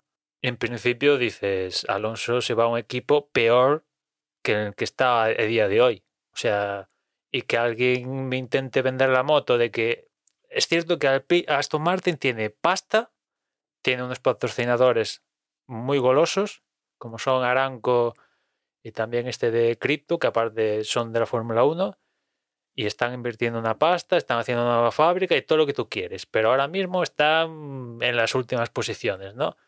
Y, hemos entrado en este nuevo reglamento y tal, y, Aston Martin ha cambiado el coche, ya ha estrenado el coche B, como a lo largo de, otras escuderías, y de momento pues están peor que Alpine, o sea, las cosas así, Alonso cambia un equipo por otro, a peor, en vez de ir a mejor, intentar ir a mejor, va a peor. Y evidentemente, cuando él en las declaraciones del comunicado de anuncio de Aston Martin dice, no, veo un gran potencial en Aston Martin, está poniendo el foco ahí para ganar. Tío, eso es. El, es, el cuento, lo del lobo. Deben tener un, un bingo para seleccionar palabras de declaraciones y las han juntado y ahora venga, esto. No, pero seguramente fue el que más cariño le dio Alonso. Mm, igual demostraron que tenían más interés por lo que puede aportar Alonso al equipo, aunque el equipo no le pueda aportar tanto a Alonso como le estaba ofreciendo Alpine. Que bueno, que Alpine le esté dando un coche que pueda correr en algunas carreras, pero si va con delante, olvídate porque te la puede jugar. No sé, ¿eh? también tendríamos que saber esa parte que no sabemos de hasta dónde estaba Alonso del equipo. Y el año que viene, el año que viene, Ocon le va a levantar las pegatinas a Fernando Alonso. Por desgracia. También es cierto que Alonso le gusta tener en las eh, las negociaciones la sartén por el mango. Y hasta este momento parecía que el que tenía la sartén por el mango era Alpine, porque ¿qué otra posibilidad iba a tener Alonso salvo continuar en el, en, en el Alpine? Con lo cual parecía que tenía la sartén con el mango era el propio equipo. Cuando yo creo que a Alonso le mola tener la sartén por el mango y decir, no, barajo varias opciones, tal, pim pam, puedo elegir, siempre he podido elegir, etcétera, etcétera. Y claro, cuando le aparece la oportunidad de Aston Martin, él pasa a tener la sartén bajo el con el mango, ¿no? Es cierto que a, una escudería con un coche que a día de hoy es peor, bastante peor que el que maneja a día de hoy. Ese es el gran pero de toda esta ecuación un gran pero. Pero también igual no tendría esa posibilidad si, si Aston Martin estuviera mejor. Igual estando mejor Aston, Aston Martin, pues te apostaría por un Hombre, es que piloto. Se quedaría vamos a ver, no es que lo acaben, o sea, no, sea, no lo han echado de Alpine.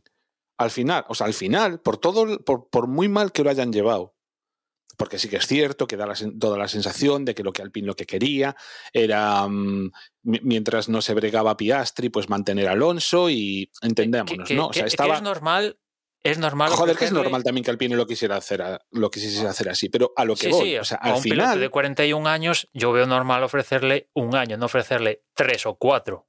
Pues francamente. yo a lo que voy es eso, o sea, quiero decir, Alonso se va.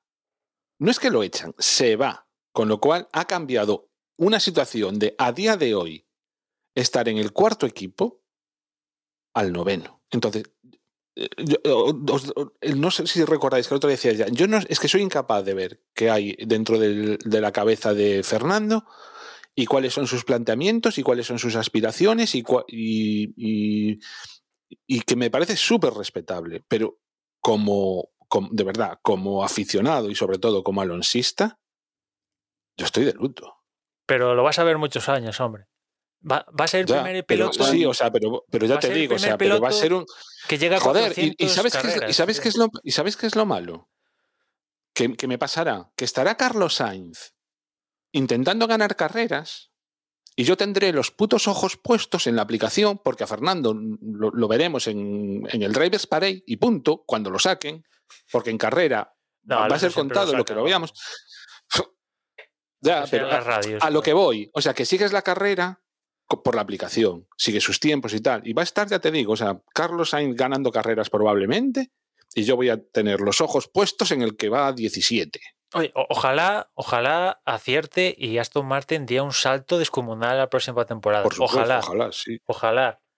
Pero a día de hoy, y viendo cómo funciona la Fórmula 1, pese a que estamos en primer año de reglamento y tal, en la Fórmula 1, milagros, milagros, hay pocos. Y los que parecen milagros eh, tienen una historia detrás para llegar a eso, ¿no? O sea que a día de hoy la película es esa, ¿no?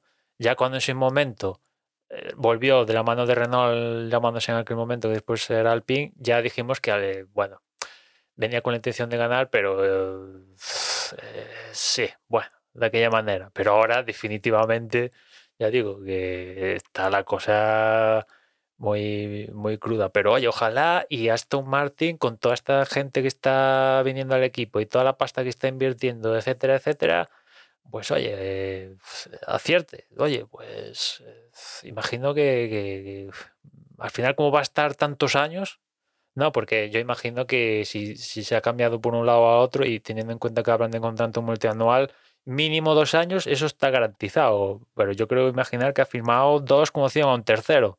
O sea que mínimo tres años. Yo no lo descarto, ¿no? Con lo cual, imagino que igual en ese tercer año pues teniendo en cuenta que Alonso se cuida y tal físicamente, pues pueda estar bien, pues igual. Y que está conduciendo de puta madre. Está conduciendo bien, pues oye, igual a la tercer año eso cuaja, pero yo imagino que este ya definitivamente es el último equipo en la vida deportiva de Alonso en la Fórmula 1. Imagino, imagino, imagino. Porque al final, si para saber su historial, ha estado en media parrilla. Mira, yo ya puestos a soñar, ojalá Andretti compre algún equipo y se vaya para allá. Pero ya puestos a soñar, sueña que se jubila Pérez y, que Red Bull. Eso no va a pasar. Eso no va a pasar. Es un sueño, Juan, puede pasar lo que quieras. Hombre, sí. Pero claro, todo esto, o sea, capítulo Aston Martin cerrado, ya sabemos el sustituto de Vettel, Alonso y Stroll, ¿no? Pero la historia en Alpine, esto nos va a dar que hablar en las próximas semanas y aún estamos a, los primeros días del, del, parón, ¿no? E, entre otras cosas, he leído que uno mm, que, tiene así como muchas posibilidades sería Schumacher. ¿Para, para Alpine? Sí. Hombre, yo creo que si en esta ocasión el que queda libre es Ricardo de McLaren, pues eh, se está hablando de que Ricardo vuelva a, a Alpine, a la estructura. ¿Por qué no? Ya puestos, porque, porque no la conoce tal y tal, ¿no? Que, que, que bueno, o sea, ¿por qué también... Eh, Hostia, ¿sabéis lo que sería? Pero vamos, o sea, imaginaos que Palou recale en Alpine. No, hombre, no, yo eso ya, ya, ya sería sé ultra retorcido, ¿eh? O sea, ya sería la opera, ¿no? Ya sería la, la repanoche eso. Si llega a suceder eso, Hombre, que. Le cambian a Piastri, a McLaren le cambia a Piastri por, te digo una cosa, por, por Palou no sería. Porque yo creo que Palou le dice cualquier No, no, o sea, está claro que no, no, va a correr en la Fórmula 1 sin haberse subido. O sea. No, no, pero digo, si Palou mañana, cualquier equipo, eh, cualquiera, le dice a, a Palou, oye, vente que eres titular, lo deja todo, yo creo. Ya sea Ferrari, Red Bull o Haas da igual, ¿no? Pero claro, ahí eso no se, no se va a dar. Y lo que te iba a decir que Schumacher, hombre, teniendo en cuenta que Aston Martin, una escudería que está peor que tú, pues no, no se ha ido por Schumacher, pues te vas a ir tú por Schumacher. Yo es que, de verdad, yo me imagino al pin ahora mm, disparando la to. Cualquiera me sirve. Yo, si fuera Luca de Meu, estaría profundamente cabreado cómo se ha gestionado todo esto, ¿no? porque la cosa pintaba muy bien, incluso problemas para, pues eso, Alonso, tal, Piastri en este equipo, tal, pim pam, y de repente te quedas con que puedes llegar a tener problemas para tener una, un par de pilotos competitivos. El que también debe de estar con las palomitas, hablando de, Alpine, eh, ya no en plan corredores, sino equipo directivo y todo eso, es eh, Allen Prost. Bueno, Prost, Abitebul y compañía, ¿no?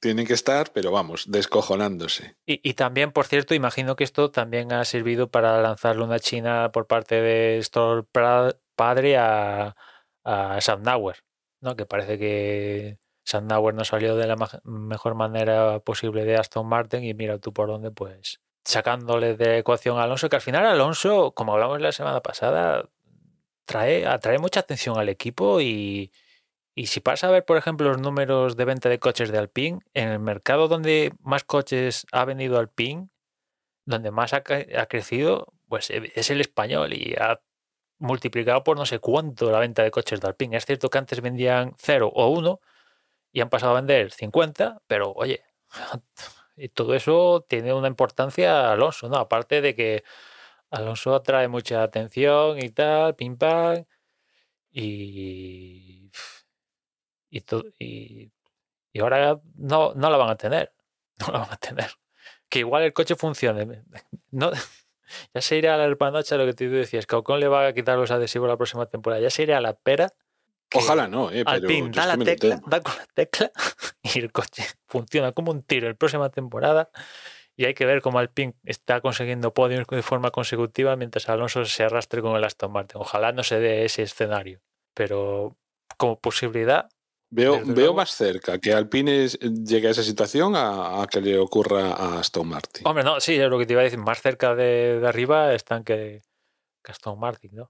Y, y, bueno, ya digo que pues eso, y eso, esto pasó lunes y martes y hoy miércoles eh, va Williams y dice, oye, cae un anuncio, ¿no? Con lo cual, como Williams también formó parte de la ecuación de Piastre en algún momento, ¿no? Porque se decía que eh, con Alonso continuando en Alpine, a, a Piastre le iban a ceder a Williams, dices, hostia, igual aquí Williams tiene algo, tiene algo que decir tal. Y al final lo, que dijeron fue que Albon continúa con, Williams, contrato multianual, que tú a saber cuántos años es esto. Imagino que Albon, pues ya sus opciones de Red Bull, eh, cero patatero, ¿no? Si ya estaban ya eh, eh, a ese nivel, pues con esto ya confirmado. Imagino que igual continuará con el patrocinio de Red Bull. Y, nada, pues a continuar en en Williams. Y como decía Juan, ha aprovechado para en Twitter hacerse eco ya del meme Piastri para un poco a modo de, mofa y tal, que el propio Piastri le ha contestado también tomándose, tomándoselo con humor. La noticia del fin de semana, el mejor tiempo de los libres 3. Latifi. Latifi, sí. Es el... como fuera. Imagínate, Juan, el año que viene hay Alonso número uno en los libres tres de Hungría. No, es Carambolas peores se han visto. Lo, lo, peor es, o sea, ojalá me equivoque, pero eso es factible. Lo digo de verdad porque es que... Dentro de todo esto que hemos dicho, que un, alguien que esté último consiga quedar primero en algunos libres, eso es súper factible. Otra cosa es hacerlo en clasificación y en la carrera, que ahí ya no te dejan. Y más con lluvia. Sí. Pero, pero bueno, no sé. Yo creo que nos queda mucho culebrón todavía por, por ver de aquí a, a finales de verano. Hombre, se tienen que ver las caras, ¿no? Eh, porque todo esto ha sido a distancia. Toda esta gente, Sandauer con Alonso, Piastri con toda esta gente, se van a tener que ver la cara. Hasta ahora ha sido todo a distancia y por la distancia se habla muy nota chantas, ¿no? Pero ahora cara a cara, evidentemente Alonso ya lo tiene todo hecho y ya él, ya ves tú. Eh, ya está. Y aunque no lo tuviera hecho, pues el tío ya está con el culo escocido. Pero Piastri, tía, el tío cuando esté en el montándose, haciendo uno de estos libres, uno que tiene programados con Alpine, va a tener que hablar con el equipo, tal, pim pam, y al equipo que le has dicho no te quiero, pues te vas a tener que montar y todo esto. O sea, es que se dice muy rápido en una red social. Va, a haber mucho, mucho mal rollo en ese equipo. ¿eh? Y yo me imagino a Verstappen saltando, eh, que soy el líder, hacedme caso. Y todo el mundo hablando de Piastri. Es que el campeonato ya se da por de todos, de todos, y nadie habla de Verstappen. Es que lo ignora ya está amortizado. El campeonato ya está ultra amortizado. Si el año pasado lo tenías claro en las primeras carreras, Emma, que, gastaba, que ganaba eh, Verstappen, este año algo tiene que ocurrir, un cataclismo de estos grandes para, eh, para que se le acerque, para que se le acerque Leclerc. No digo para perderlo, para que se le acerque Leclerc o, alguien, vamos. Ahora las apuestas serían en qué, en qué gran premio matemáticamente lo logra, ¿no? Yo, había dicho que Brasil, pero fijo que antes. Viendo hasta. a ver, después del verano empezamos con Bélgica, después tenemos eh, Países Bajos, Países Bajos y, Italia. Hay que tener en cuenta que en estas tres carreras, en alguna de ellas, van a penalizar los Red Bull y los Ferrari. Seguramente los Red Bull lo hagan en Monza, como es tradicional, y los Ferrari, pues imagino que, en Bélgica. Holanda. Bélgica o Holanda, por ahí. Imagino que más en Bélgica, porque hay más opción de adelantar que, que en Holanda. Con lo cual, pues la sangría de puntos, yo creo que va, Ferrari va a seguir sangrando puntos. Eh, es posible que consiga alguna victoria más. Hombre, ya sería muy dramático que no consiguiera ninguna victoria más. Es que Leclerc creo que ha conseguido un podio de las últimas seis carreras, una cosa así. O sea, son números de, evidentemente, de, no estar luchando por el campeonato. Está, claro. a todo esto, tenemos que dar las clasificaciones, ¿eh? que no las hemos dado. Y, claro, este ya le quitó 80 puntos, pues fíjate tú. O sea, tranquilamente iba a decir Singapur, pues si las cosas van muy mal, no descartes que esta sí, por, repasar, como, como dice Juan, bueno, eh, Verstappen está con 258 puntos de primero. Tiene sobre Leclerc esos 80 puntos, eh, que tiene ahora mismo, pues en segunda posición 178 173 tiene Sergio Pérez, con lo cual está ya pegado a Charles Leclerc. Cuarto es George Russell con 158, dos puntos más que el quinto, que es Carlos Sainz, 156, eh, que obviamente pues eh, aquí ya Carlos ha perdido esa cuarta posición. Quinto es Hamilton con 146 puntos, tiene 10 puntos menos que Carlos Sainz, con lo cual peligra la segunda posición de Leclerc en, nada, ah, con que Sergio Pérez quede por delante de un, par de puntos, pues ya está. Peligra la de Carlos Sainz de quinta con, con Hamilton, si sigue en esta línea. Y bueno, a partir de ahí ya, séptimo es Lando Norris con 76. Octavo es Esteban Ocon con 58. Noveno es Valtteri Bottas con 46. Décimo es Fernando Alonso con 41 puntos. Un décimo Kevin Magnussen con 22. Décimo segundo Dani Ricciardo con 19. Décimo tercero Gasly con 16. Décimo cuarto es Sebastian Vettel con 16 puntos también. Décimo quinto Mick Schumacher con 12. Décimo sexto Yuki Tsunoda con 11. Décimo séptimo Su Su con 5 puntos. Décimo octavo, Lance Stroll con 4. Décimo noveno, Alexander Albon con 3. Y aparte de ahí, ni Latifi ni Hulkenberg han puntuado esta temporada. Y en constructores. Dani, repite de nuevo eh, Pérez y Leclerc. Eh, Pérez está tercero con 173 puntos y Leclerc está segundo con 178, o sea, son 5 puntos. Luego en constructores, Red Bull con 431 puntos en primera posición. Segundo sigue Ferrari con 334 puntos. Tercero es, es Mercedes con 304 puntos, es decir, 30 menos que Ferrari. O sea que aquí también hay hay lío pues, por esa segunda posición, están ya más cerca que nunca. Luego, a partir de ahí, en cuarta posición está Alpine con 99 puntos. McLaren está quinto con 95, como decía antes Emma, pues que estaban prácticamente empatados, pues eh, lo separan cuatro puntos. En sexta posición está Alfa Romeo con 51, por detrás de ellos, séptimo es Haas con 34 puntos, octavo es Alfa Tauri con 27, noveno es eh, Aston Martin con 20 y décimo es el equipo Williams con 3 puntitos. Desde luego, en constructores está apretado en ese segundo y tercer puesto, pero en, pilotos eh, está bastante apretado para, para Carlos y para, y para Leclerc, que me niego a pensar que en el próximo Gran Premio, en los dos próximos grandes premios, no terminen perdiendo por lo menos una posición en, esta clasificación de pilotos. Cualquiera de los dos o incluso los dos. A ver, no creo que próximamente, pero cerca de final de temporada, teniendo ya el campeonato Verstappen, si dentro de la situación de carrera, cediéndole la posición a, a Pérez, Pérez puede adelantar a Leclerc, lo van a hacer. Entonces ahí lo, Vamos, que son cinco puntos. A ver, estamos, ¿cuántas carreras quedan, Emma? ¿Siete? Quedan nueve carreras, si no voy mal. Nueve carreras, no, aún queda un mundo para, para eso. Pero cerca de las dos, tres últimas carreras, si tienen opción para favorecer a Pérez y que quede por delante de Leclerc, que es subcampeón, vamos, es que se lo van a jugar todo a, a Pérez. Yo, es, que, no, no, creo que llegue a eso, ¿eh? No, no, no, estoy diciendo. Quedan nueve carreras, o sea, es que. No le va a hacer falta en qué sentido, Emma. Bueno, es que lo va a conseguir por méritos propios, no va a hacer falta que haya que haber conversado. Vale, vale, vale, vale. Joder.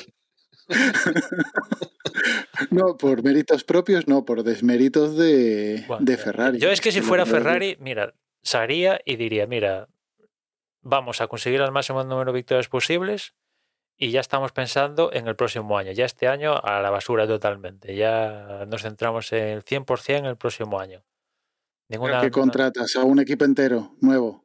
De pista. Hombre, no, porque. Y los de estrategia nuevos. Los únicos que valen ahí son los mecánicos. los, mecánicos son los únicos que valen. Sé que el que está al cargo de la estrategia es Iñaki Rueda, que es español y tal, pero me da igual. Por mucho que sea español, aquí en la estrategia hay que mover fichas, tío el que toma las decisiones de estrategia. Se ¿Dónde ganas la carrera?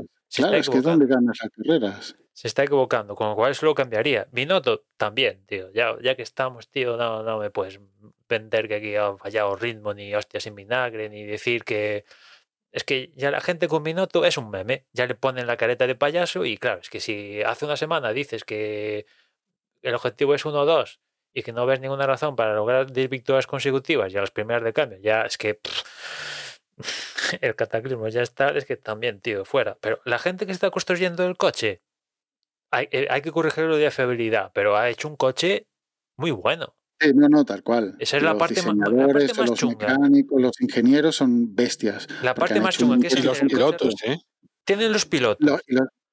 Pueden cometer errores, pero sí, está dentro del margen de, error. Perfecto, también. Y, y, después las paradas, lo que os decía antes, hay que tener, pagarles más para que se incentive, le pago más o que entrenen más horas, lo que sea, pero no puede ser que, que fallen tanto en las paradas, tío. o que sea tan, sobre, más que sean malas, es que sean inconsistentes, porque no sabes la que te va a tocar. Igual una te la hacen de dos segundos y a, los dos minutos entra el otro piloto y te hace una parada de 10 segundos. Dices, a ver, tío, prefiero que me, que me hagas dos paradas de 4 segundos que me, una me, la hagas de dos y otra de 10, tío. Hay una inconsistencia que, claro, eh, creo que decía Juan, cuando meten a Carlos, vete tú, o a saber qué, cómo, qué parada te encuentras, ¿no?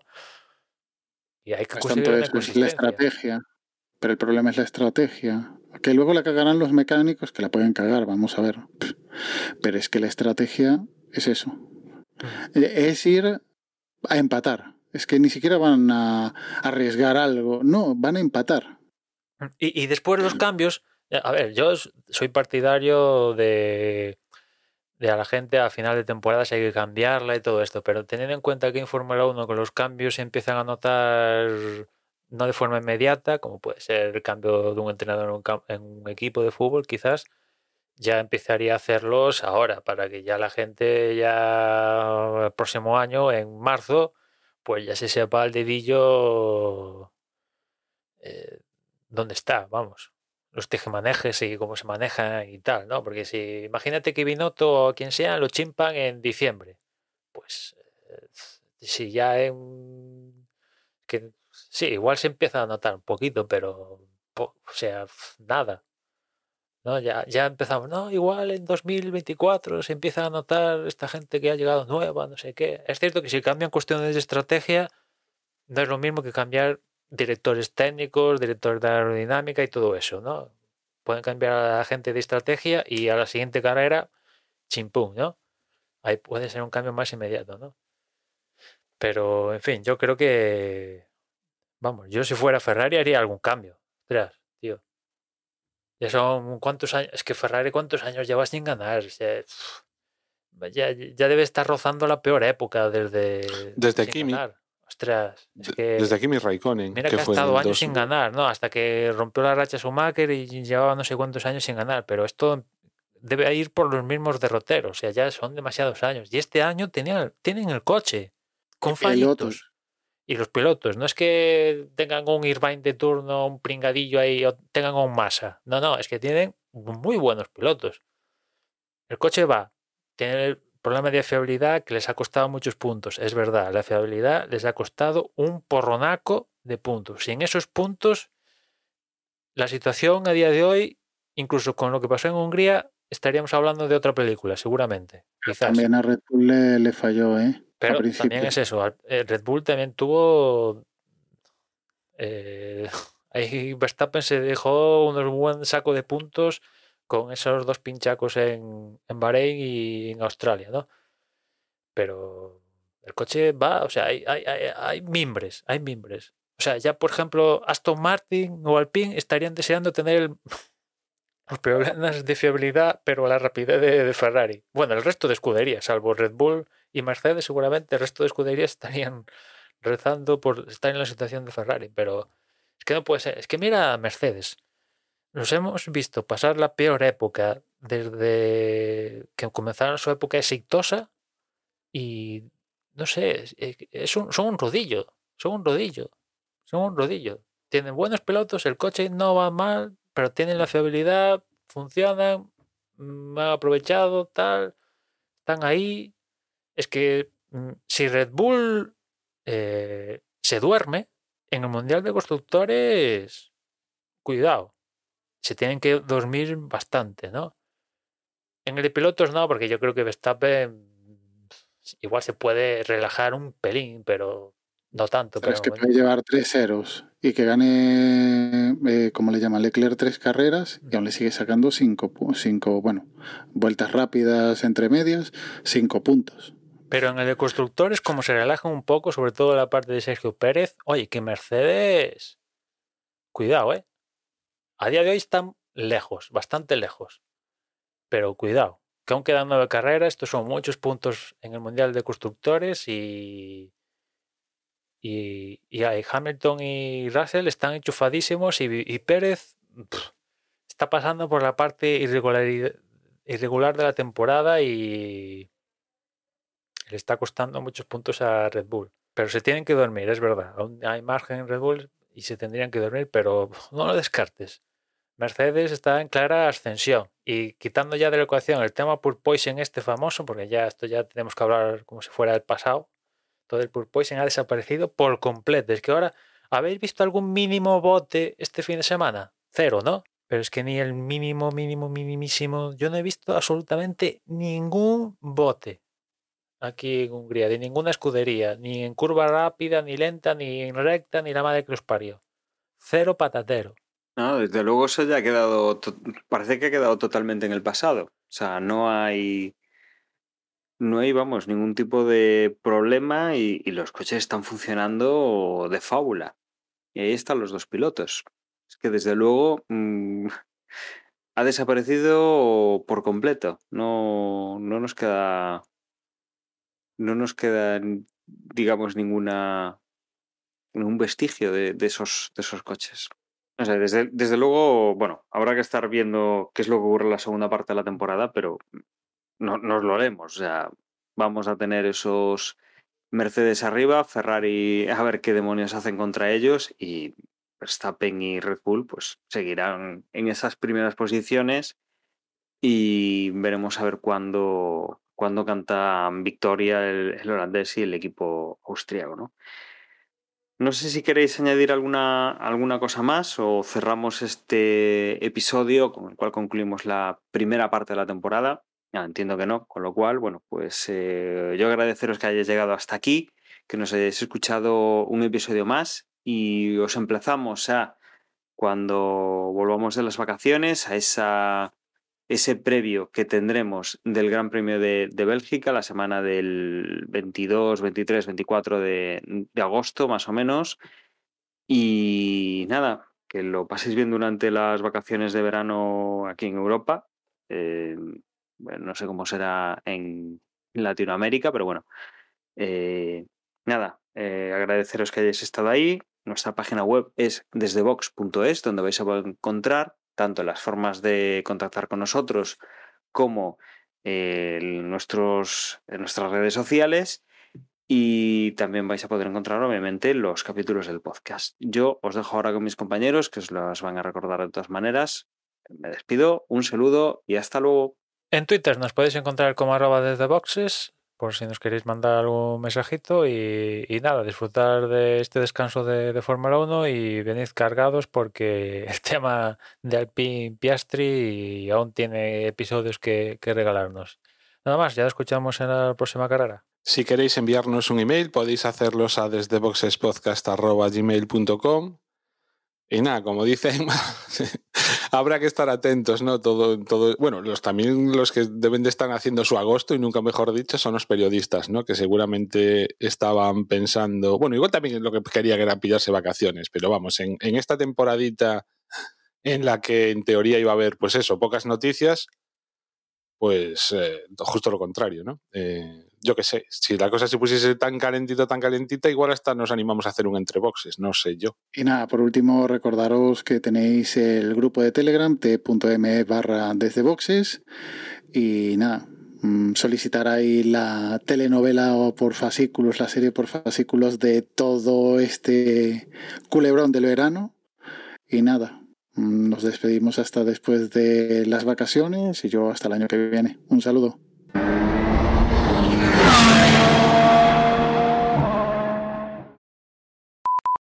¿Qué, podría ocurrir para que grabásemos un entre boxes en estos 15 días, en estas dos semanitas que no habría que grabar? Pues ahora ya, no, no, sé qué decirte, Juan. Ya ha pasado tantas cosas raras.